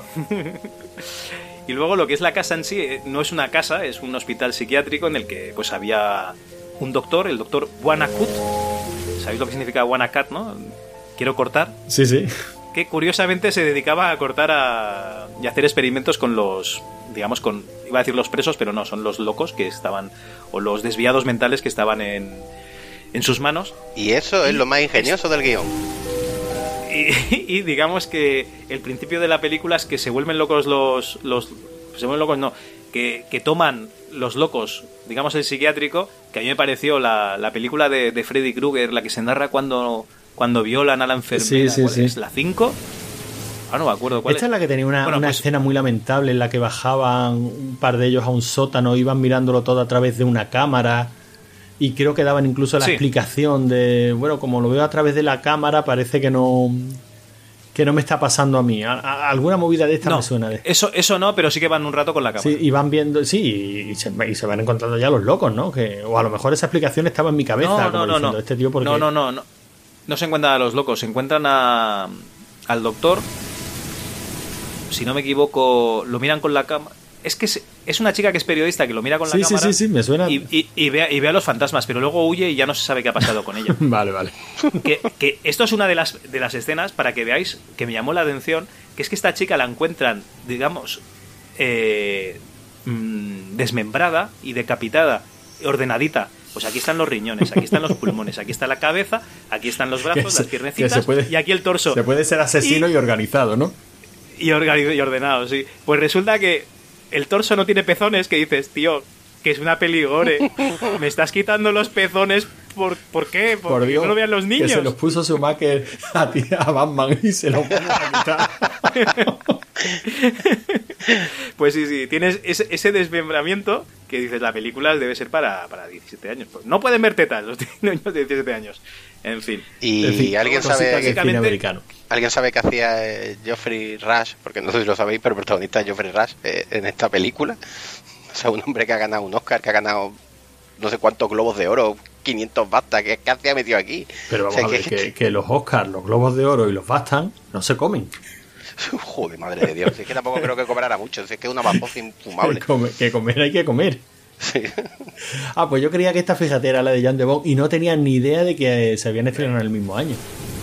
Tiene 37 millones de presupuesto, algo cobraría, no fastidies. Madre, eso, No tenía Bueno. dinero para pezones, tío. Pues eh, si os ha llamado la atención de esta, de esta película, no, no la veáis. Si la habéis visto, pues ya, ya sabéis de qué va. Pero además existe una segunda parte de esta misma película del año 2007. Se estrenó directamente a vídeo y esta sí que ya no, ya ha pasado. Esta ya no la he visto, lo siento mucho. Ah, no, no, ya la veré yo- cuando sea. Yo si veo, veo, veo ahí pero- falta de compromiso con la audiencia, ¿eh? Sinceramente te lo digo. Vale, vale, perfecto. Me parece fantástico. Si, yo, si la tengo en el ordenador, ya la veré, pero ya, ya no podía más. bueno, y ahora sí, pasamos a la- lo que es la saga buena, la saga... Vamos a decir buena, no, vamos a decir la saga de verdad de The Haunting. Que se llama The Haunting en lugar de The Haunting of eh, House Hill. Supongo que será para, por dos motivos. Para mm, acortar el título y para que no se haga la gente más aún la picha un lío con, con House Hill. Eh, tenemos la película de 63 que aquí se llamó La Casa Encantada, que básicamente adapta la película, o sea, la novela tal y como hemos relatado, con algún cambio que si queréis comentar vosotros, pues bienvenido sea. Bueno, por lo que habéis comentado vosotros de la novela, yo ya digo que he empezado a leerla ahora, no la he terminado. Sobre todo el principal cambio sería la mujer del doctor, ¿no? Que Sí. en la novela es, habéis dicho que también una estudiosa de lo paranormal y demás, ¿no? Y aquí Sí, sí, no. en la novela, para que te hagas una idea, sería la, la tangina, la de, la de Poltergeist, pero en, en alto. y sin voz de pito también, eso no lo sabéis, ¿no? y sin voz de pito. y sin voz de Bueno, yo me la Y- imagino bastante chillona, ¿eh? Bueno, y aquí básicamente una escéptica que aparece para dar un susto. Que, por cierto es uno de los mejores sustos de la historia del cine, al menos para mí.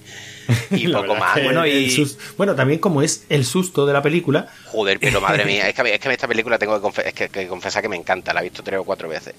Y el susto, cada vez que la veo, me sigue acojonando. Ahora, ahora si queréis describimos la escena porque yo creo que es el mejor momento de la película. Un segundito, yo creo que también que esta señora es introducida en el contexto en el que es introducida para darle celos a, a Eleanor y que se le vaya ya la chaveta, porque justo antes había demostrado que tenía intereses por el doctor Montague, que en esta película se llama Mark Way, doctor Mark Way. Os digo lo de Mark Way porque luego vamos a ver en la adaptación del 99 que también cambian el nombre del, del doctor. Y además es Theo la que dice, ah, estás enamorada del doctor, ¿eh? Que por eso digo que tiene poderes sensoriales, en- tiene empatía en esta película, Teo. mm, el- Perdona, perdona, continúa. No, poco más, ¿qué más cambio hay? Según lo que habéis comentado, lo de la sangre no aparece. Lo de la... No, no, no, co- continúa con lo del susto. Ah, os comento ya el susto del tirón. Bueno, la escena de la escalera que habéis comentado antes, que sube la escalera y en la película se está como derrumbando, está mal sujeta a la, a la pared y tal. Primero el payaso de Luke intenta subir la escalera haciendo como cabaret, ve que se está rompiendo y pega un salto estúpido en plan, soy un ninja. pero eso no para es, en salir de la esta- escalera. no es en la misma escena, eso digamos que No, es no, cuando eso es para la demostrarte escalera. la escalera, sí. Exactamente, una, que prácticamente al principio de la película, cuando están investigando la casa, mm, básicamente para decirte, eh, atentos a esta escalera, ¿eh? Atento que a es esa escalera, que ya saldrá, que ya saldrá. Y cuando se le va la perola completamente a Nell, o un poquito antes de completamente, pero ya está a punto, eh, decide subir la escalera porque no sé exactamente por qué. Imagino que sería para ir al sitio donde se suicidó la, la mujer, porque otra explicación no tiene. Empieza a subir la escalera, eh, es todo un plano muy, muy épico además, con el doctor no subas por favor, y el imbécil empieza a subir a la par que ella la escalera, con lo cual se tambalea más. Y cuando ella llega arriba, la mujer del profesor había desaparecido la noche anterior, nadie sabía dónde estaba. Parece que la lo salva, o sea que la salva a ella, la coge del brazo, venga, vamos a bajarnos, cambian el plano, no tienen nada que ver, y de repente enfocan a una trampilla tramposa de cojones que tú no lo habías visto, que está arriba, se abre y aparece la mujer del profesor, pega un berrido y cambio de escena. Y eso sí que es tramposo, porque ni van a por la ni van- ni van a por la mujer del profesor, ni nadie se plantea que han pasado a cambio de escena, pero el susto se te queda. La verdad es que veo esa- me. La verdad es que esa escena es un poquito impropia de una película que hasta este punto había sido bastante elegante. Con el tema de los sustos y de las representaciones demoníacas, ¿no? O fantasmales. Y, y es, y es verdad que esta, esta escena deja un montón de cosas al aire, ¿no? Primero es curioso que en esta película, bueno, no es curioso porque ya han presentado el interés romántico de Nelly. Pero en esta, en la película es el profesor Montague el que va a rescatar a Nelly. En la novela es Luke el que va a rescatarla. Perdón, perdón. Te tengo que interrumpir. Es el doctor Mark Way. Ah, cierto, que, que le han cambiado, que le han ¿Por cambiado. qué el le cambiarían el nombre? No lo sé. eh, la verdad es que siendo. Porque Montague debe de ser un apellido que debe ser difícil de pronunciar. ¿o? No lo sé, a lo mejor es algo tan sencillo como eso, ¿no? Pero bueno, el caso es que aquí te presentan ese susto y es cierto que luego vuelve a desaparecer la, la, la esposa del doctor y bueno, el doctor baja con Nelly eh, para que no se haga daño mientras baja las escaleras, pero chico, a Nelly la acabas de conocer y es una desquiciada, tu mujer anda como loca corriendo por esos bosques, la acabas de ver... que, que solamente la vio Nelly. Pero coño, hacerle caso a la criatura Hacerle que, te- bueno, que claro. Nelly y Nelly seguramente ni siquiera se me- bueno sí sí Nelly menciona que es la mujer del doctor a la que Sí, sí. a la que ha visto que sí que le dan un poquito de explicación pero es verdad que es la escena más tramposa de toda la película Eh, ya Ahora, digo una pe- ¿acojona o no acojona? Sí, hombre, estoy viendo claro, la película tan tranquilo, no hay ni una screamer, no hay ni un susto de esos típicos y de repente te pega el berrido la tía con la cara desencajada Nada, y a mí el me dejó... susto, el, el- el susto te, el susto te lo da y la película yo creo que es ejemplar, ¿no? Como está rodada, como transmite toda la toda la inquietud de la casa, ¿no? Como decíamos antes, ¿no? Esos son todos planos aberrantes, es que no hay un puñetero plano que esté recto. O sea, el está- plano del espejo, qué, qué maravilla, qué bien rodada está. Es que ese hombre, ese hombre es un genio. o sea, Sí, sí, sí, La, la película de Robert está- Wise, que no lo sepa, que uno de los mejores directores de la historia del cine directamente, y tiene una composición de planos que los flipas. O sea, hay planos del espejo, sabéis cuál os digo, ¿no? El, Sí, prácticamente cuando está ya llegando a la casa, ¿no? no, que cuando se le va la pinza completamente, como tú has dicho, Ah, sí, toda la sí. película tiene los planos torcidos, que los planos raros de realmente, con curvas, tiene muchos juegos de espejos, mucha iluminación extraña. Hay un momento en que graba un espejo y se ve a Nelly corriendo, pero tú no sabes que está grabando un espejo, porque como siempre se la ha rodado ya toda la película tan rara, y de repente se encuentra la cabeza de Nelly en paralelo con el espejo y te pega también, no es que, no es que te asustes, que, pero tiene una sensación de agobio de la leche. Sí, Que no te lo esperas. Es verdad que la, que la película está a nivel de, de rodaje es una maravilla, porque toda la inquietud que transmite, básicamente la está transmitiendo el director con, con ese montaje que hace tan extraño, con todos esos juegos que hace de cámaras, de luces, de, de planos y contraplanos, es una pasada. Pero sin embargo a mí hay una cosa que entiendo que no se puede hacer de otra manera, partiendo de una novela que es tan psicológica y que en todo momento lo que nos está mostrando son los pensamientos de Nelly, que es la voz en a mí me llega a cargar un montón, pero un montón. O sea, yo entiendo que, que hay muchas cosas que no se pueden hacer de otra manera y que al fin y al cabo eso, lo que la novela es muy psicológica y todo lo que estamos viendo son los pensamientos de Nelly. Pero es que no calla.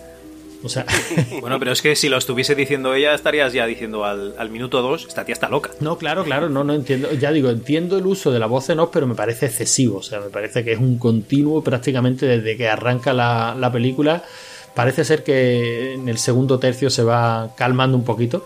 Ya a lo mejor por las interacciones con el resto de personajes ya nos permite ver un poco lo que está pasando por la cabeza de Nelly, pero es que no calla. O sea, es continuo. La voz de la voz en off de Nelly es continua durante toda la película.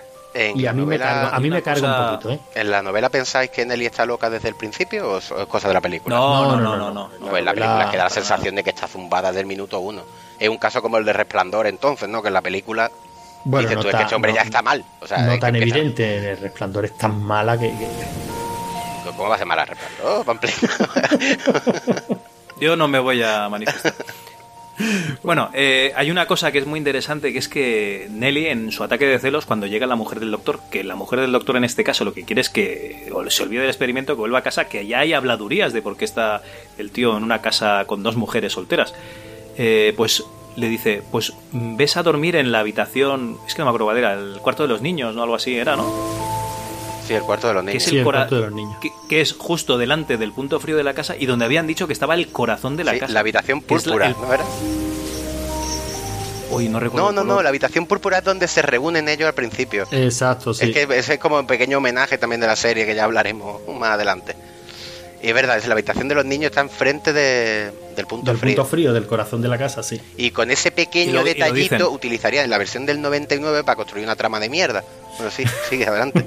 Eh, no, no, no, ya está, ya está. Si queréis pasamos ya a la del 99 porque realmente esta película eh, es la mejor adaptación que hay de la novela. Sí, con diferencia, pero precisamente por eso muchísimo. también la hemos también la hemos mencionado mucho mientras hablábamos de la novela, o sea que Bueno, pues en 1999 también pues, se adaptó la novela a tiempos más modernos y esta vez el principal cambio es que el doctor, en lugar de llamarse Montague o Markway, se llama Doctor Marrow, interpretado por Liam Ese Neeson. es lo el principal cambio. el principal cambio es, Este es el principal ese cambio. y que la película es una el resto, de la, mierda. el resto de la película no tiene nada que ver. Pues bueno, básicamente aquí lo que nos encontramos es que el Dr. Marrow está eh, camuflando que quiere hacer un estudio sobre el miedo en una casa encantada, lo está camuflando de un estudio eh, sobre anomalías del sueño, ¿no es así? Sí, dan una serie de interpretaciones, una interpretación así obtusa que, que no sé, no sé santo de qué, sinceramente no aporta nada a la historia. Y sin embargo la peli no empieza mal, ¿eh? o sea, el primer tercio es, bueno, eh, presentación de personaje, presentación Hasta de que la casa. los efectos especiales, Uf, por ejemplo. es terrible, o sea, hasta que empieza el Yo os voy a hacer festival. una, os voy a hacer una cosa. eh, la casa me fascina. O sea, la casa para mí es de 10, es espectacular. Las habitaciones, la sala de baile, el pasillo de Harry Potter, ese que tienen que saltar los libros porque hay agua dentro de la casa corriendo. Las habitaciones, a mí me parece espectacular. De hecho, si os fijáis en los pomos de las puertas, ¿qué diréis? ¿Cómo coño te fijas en los pomos de las puertas? Pues porque en la serie te fijas en los pomos de las puertas un montón. Y yo creo que tienen también cabeza de león. No es exactamente la misma cabeza, pero es, es muy parecida. Y ya os digo, lo mejor para mí de esta película es la casa. El resto, una puta mierda. Y la señora Dudley, la señora Dudley mola un montón. A mí es lo único que me gustó. A mí yo creo que no me, no me gustó nada de esta, de esta adaptación. Me parece, ya digo, que se, no sé, se les va. O sea, se les va. Llega un momento en el que parece que quieren vacilar de unos efectos que tampoco son tan buenos. Eh, El personaje de Nelly es, es absurdo. Mm. Bueno, a mí no me parece. Comparados, los efectos comparados con la otra película del 99, con la de House on Haunted Hill, son la hostia. Porque el fantasma de House on Haunted Hill es una. Bueno, es igual. A día de hoy da vergüenza ajena. Pero bueno, Tiene otra cosa buena la película, ¿eh? Catherine Catherine Zeta-Jones con, ro- con, ropa ceñida y haciendo de un personaje bisexual.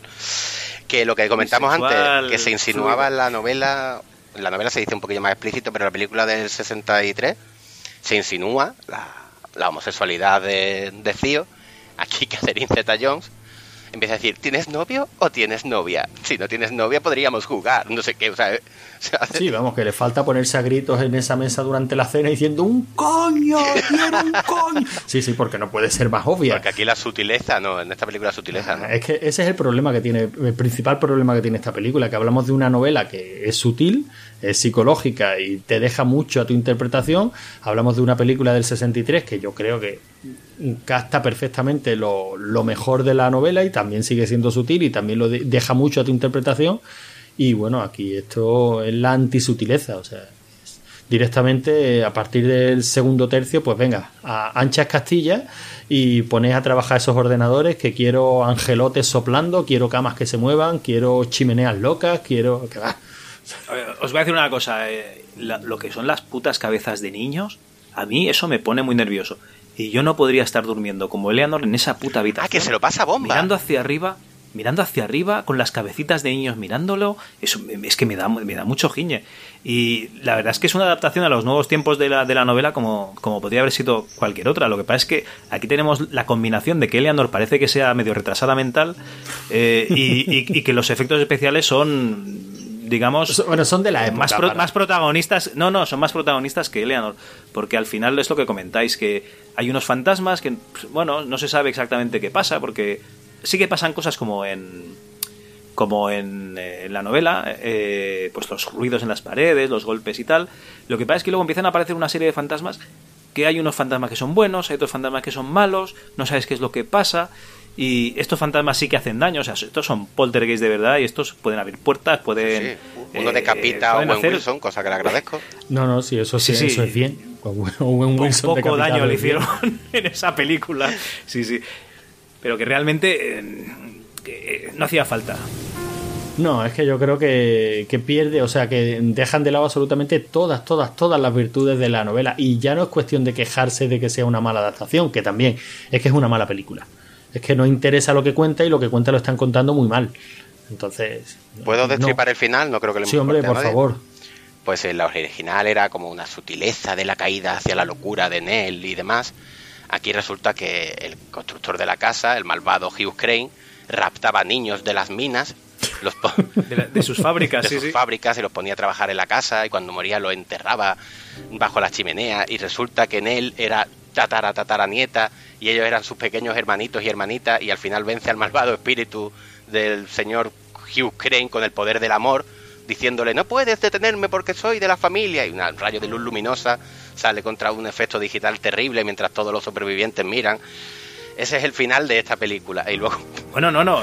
Y su final es que se queda atrapada, digamos, en. Bueno, atrapada no, se supone que va al cielo con todos los niños que se habían quedado atrapados, pero se queda como una estatua más de, de la casa. Sí, sí, sí, sí, precioso. Pues, ¿verdad? Porque tiene la escena de la original de, de Nell bailando en plan loca con la con las estatuas de, de los antiguos dueños de la casa, pues aquí también la, la homenajean, podríamos decir. Oye, no es por nada, pero a lo mejor la idea de que el que se muere en esa casa se queda en esa casa viene de aquí, ¿eh? No te extrañe.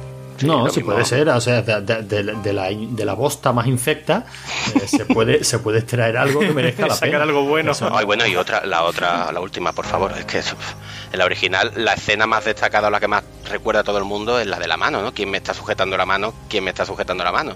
Que te pone los pelos de punta.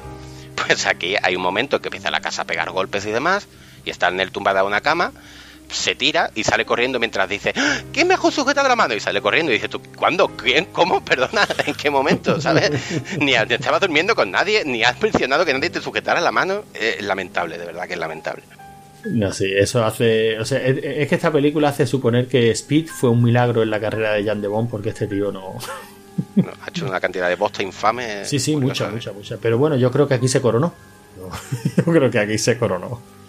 Hombre, Bueno, pero esto, esto nos deja ya el nivel muy bajo para que cuando lleguemos al año 2018 pues nos encontremos pues una muy buena adaptación no, sino una muy buena serie de la maldición de la casa Hill que, que hemos visto todos en Netflix y de la que hablaremos pues un poquito más Bueno, adelante. pero si es adaptación o no, habrá que discutirlo. ¿eh? Yo, yo, yo por de pronto sí creo que es una adaptación. Bueno, y además bastante buena. Claro, puede ser una adaptación de la Biblia también. Sí, por supuesto, sí. sí. ¿Alguna, no, razón. más que quieres que comentemos, Carl? Eh, Bueno, tengo aquí una, una pequeña lista, si queréis, por orden cronológico. No son todas las, eh, no- o sea, todas las eh, películas de Casas Encantadas, pero bueno, son un poco una, una pequeña muestra. Hay alguna que, que- que será un poco curiosa. Si queréis empezamos desde el año 73 con La leyenda de la mansión del infierno. ¿Vale? Este es una adaptación de la novela de Richard Matheson, de La Casa Infernal mm, sí. y con, con guion del mismo autor. Y básicamente es la versión de, de la de, de House on Haunted Hill, bueno, de Haunting of Hill House, perdón, de, de Richard Matheson. Aquí hay que decir que en, que en inglés la casa se llama Hell House, que yo creo que es el homenaje que hace él, porque en lugar de Hill House, ¿vale? Sustituye una I por una E y obtiene la casa del infierno. Pues puede ser, hombre. Matheson tampoco niega la, la influencia y la admiración que tenía por Shirley Jackson, o sea que no es de extrañar. Esta la habéis visto, ¿no? Eh, no, no me suena. Pero vamos, que igual empiezas a contarme y resulta que la he visto, porque yo el tema Casa Aquí me tenemos, mucho. seguro, seguro que la has visto. Aquí tenemos un multimillonario eh, a punto de morir que contrata a un, me parece que era físico, y a un, que va con su mujer y dos mentalistas, mediums, eh, no sé exactamente el nombre que les dan en la, en la película, uno físico y uno psíquico, para que vayan a intentar demostrar si hay vida después de la muerte, porque en esta casa todos los intentos de estudios que se han hecho paranormales han resultado en desastre. Y uno de los psíquicos, digamos, ya había estado en, en la casa, en la mansión. Pues no, ¿Te no, te no, comienza a sonar? no me suena recomendable o qué. Hombre, a día de hoy está muy superada, pero es, digamos, la, la típica historia de gente que va a estudiar una- fenómenos paranormales en una casa y, y pasan cosas. Yo creo, me, me queda pendiente el libro que dicen que es muy, muy bueno. La película. Yo prefiero la, la- la del 63, eh, de, de la maldición de la Casa Gil, básicamente. Pero bueno, eh, no está mal, eh, se puede ver bastante bien. Seguimos tomando. Bueno, en el 79 tendríamos Terror en Amityville. Esta Hombre, sí, ¿no? sí, hombre, clasicazo. Esta está basada en la novela de Jay Anson, que a su vez adapta la historia del matrimonio Lutz, el cual se instaló en el 112 de Ocean Avenue, en Amityville, una residencia en la cual un tío, Ronald DeFeo Jr., había matado a tiros a seis miembros de su familia. Pues bueno, este matrimonio con sus tres hijos pues se instaló en esa casa y 28 días después de su llegada, pues salieron pies en polvorosa porque decían que había unos fenómenos paranormales allí que no se podía estar. Y todo esto lo escribió Jay Anson creando pues, pues una novela en la que se basó, o sea, de la cual eh, tra- eh, extrajeron los eventos para, para esta película, Terror en Amityville. Una peli resultona que luego también ha dado lugar a, A muchas bosta, secuelas, ¿no? pero bosta. Porque Amityville, hombre, sí, para programa especial no da, pero a lo mejor algún día no- no- nos animamos y charlamos un poquito de, de toda la bosta que, que ha traído detrás. Poca broma, poca broma que yo esta Amityville la vi con 13 o 14 años y me cagué. No, digo, no. Amityville ya ha dicho, una peli muy resultona, está bien. Bueno, en 1960 tendríamos El Resplandor, ¿vale? Esta ya sabéis cuál es, la adaptación de Stanley Kubrick de la novela de Stephen King, y yo creo que esta sería el- la casa de, o sea, la, la novela de Mansión Encantada de, de Stephen King. En el mismo año tendríamos Al final de la escalera, Qué película. ¿vale? Aquí tenemos Qué película. un compositor, un compositor que busca refugio a su desdicha en una casa solitaria, pero que él se piensa que está solo, pero que no lo está. Qué maravilla, Está qué, bien, qué maravilla. Esta, esta sí hay que recomendarla siempre, porque bueno, las cosas como son. Hoy día ya no da tanto miedo como me daba cuando yo la vi por primera vez. ¿eh? Eh, La vería con 10 u 11 años y, y no sé si fueron dos meses sin dormir. Pero, mm, claro, mm, de ahí me viene mi aversión al fútbol, ¿no? Yo no puedo ver una pelota sin cagarme. Pero- no sé, deporte se juega sin escaleras, ¿eh? el campo no tiene escaleras. pero, pero hoy día sigue siendo una peli muy, muy, muy buena porque no es solo una peli de casas encantadas, sino que también es un- una historia de detectives muy, muy simpática. Muy bien, muy, muy, muy chula. Es que merece mucho la pena. Y canadiense. Muy bien. Bueno, dicho sea de paso, ¿no? Dos añitos después tendríamos Poltergeist, que esta es la, la visión que tenía Spielberg de las casas encantadas. Película que he de decir que a fecha de hoy no le da miedo a los niños. Pues no le dará miedo a los niños, pero mis hijos me han dicho que la vea su puta madre, perdón, que no, que no la quieren ver, porque mis hijos son unos cagones. Pues los míos la han visto y yo se las puse con mucha ilusión. He de decir que las pelis le- les entretuvo, que se interesaron por ella, que les pareció chula la historia, pero miedo, papá, esto es lo que daba tanto miedo. En fin, que no les da miedo. Seis años y nueve años, ¿eh? Bueno, aquí sí, sí, igual que los míos. Aquí sí que hay que decir que en Poltergeist aquí hay fantasmas y espíritus. Aquí no, no hay gente que pierde la cabeza. Aquí realmente hay, hay espíritus.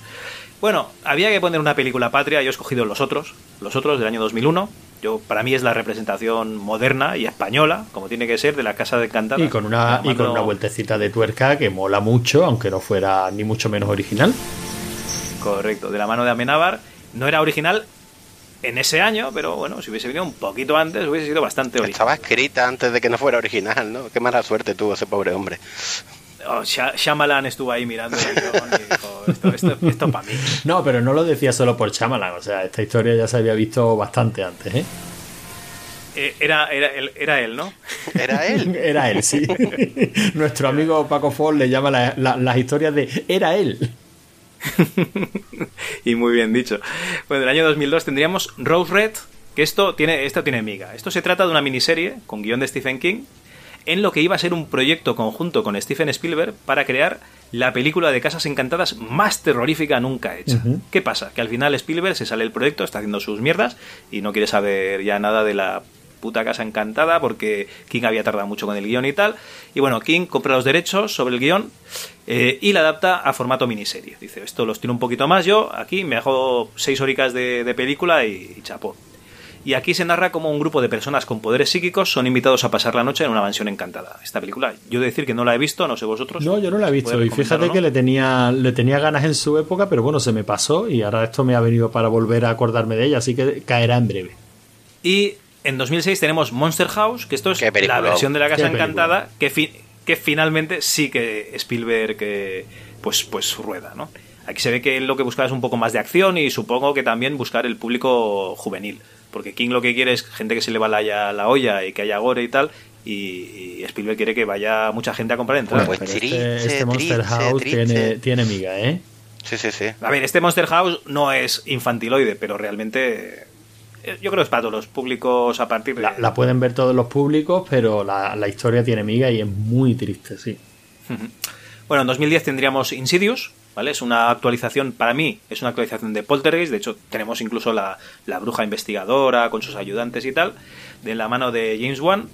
Y esta yo la recomiendo ver la primera parte y la segunda, que desde el 2013, porque es como lo hice yo, y a mí me pareció una miniserie. Es que la ves y encaja perfectamente la primera con la segunda. No voy a decir nada más, pero yo creo que mucha parte de, de la serie de, de Haunting of Hill House bebe de, de Insidious. Bueno, pero ya no solo a nivel de, De montaje. pero ya no solo a nivel de montaje, también a nivel casi de fotografía. O sea, son series que están muy poco contrastadas, o sea, se, tienen ese tono, ¿no? De películas de... Digamos que los fantasmas parecen de la misma familia. O sea, tienen la misma mala cara.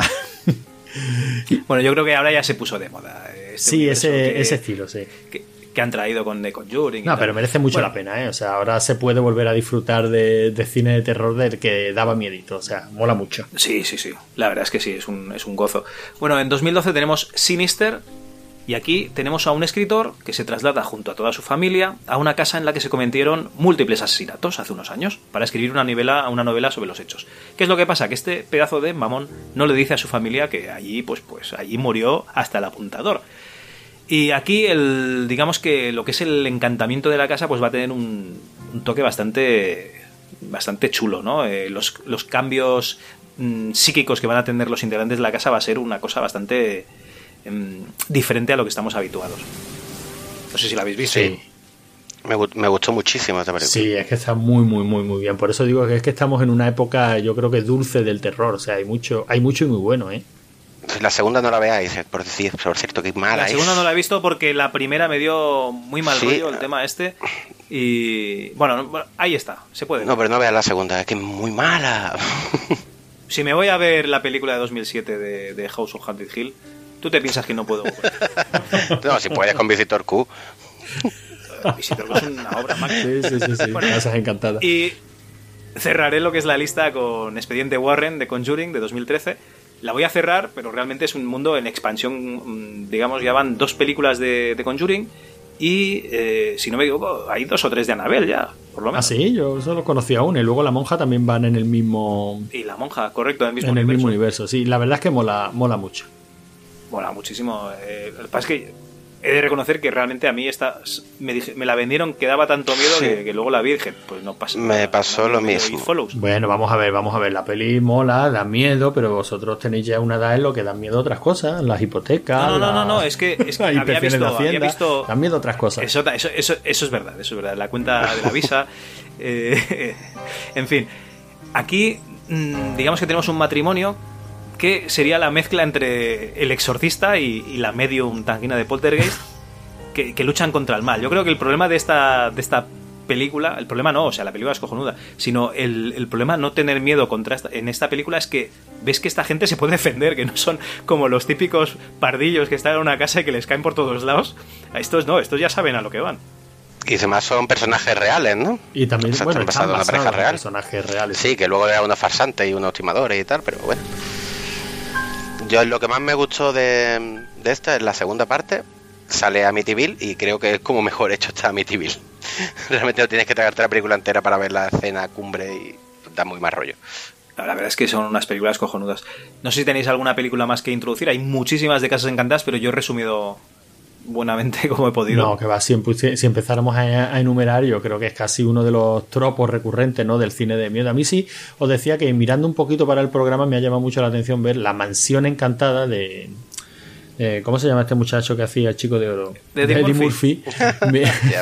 una peli infecta, no infame, pero te- me, Pero, me ha llamado mucho. ¿la has visto? Eh, sí, bueno, la vi en su día con los niños, pero me ha llamado muchísimo la atención, ni me acordaba, ¿no?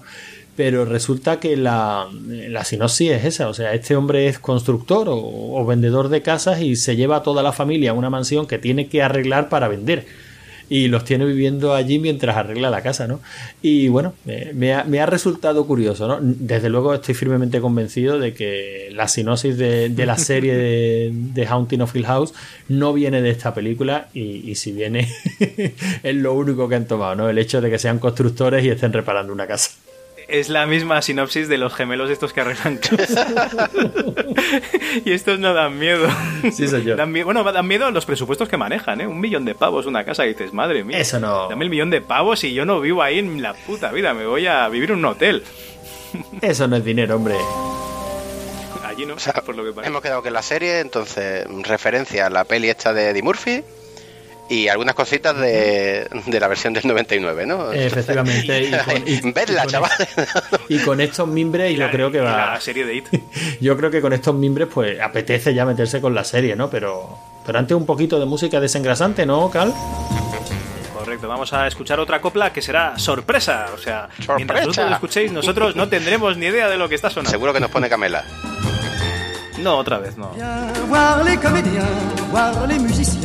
Voir les magiciens qui arrivent. Viens voir les comédiens, voir les musiciens, voir les magiciens qui arrivent. Les comédiens ont installé leur tréteau, ils ont dressé leur estrade étendue des calicots.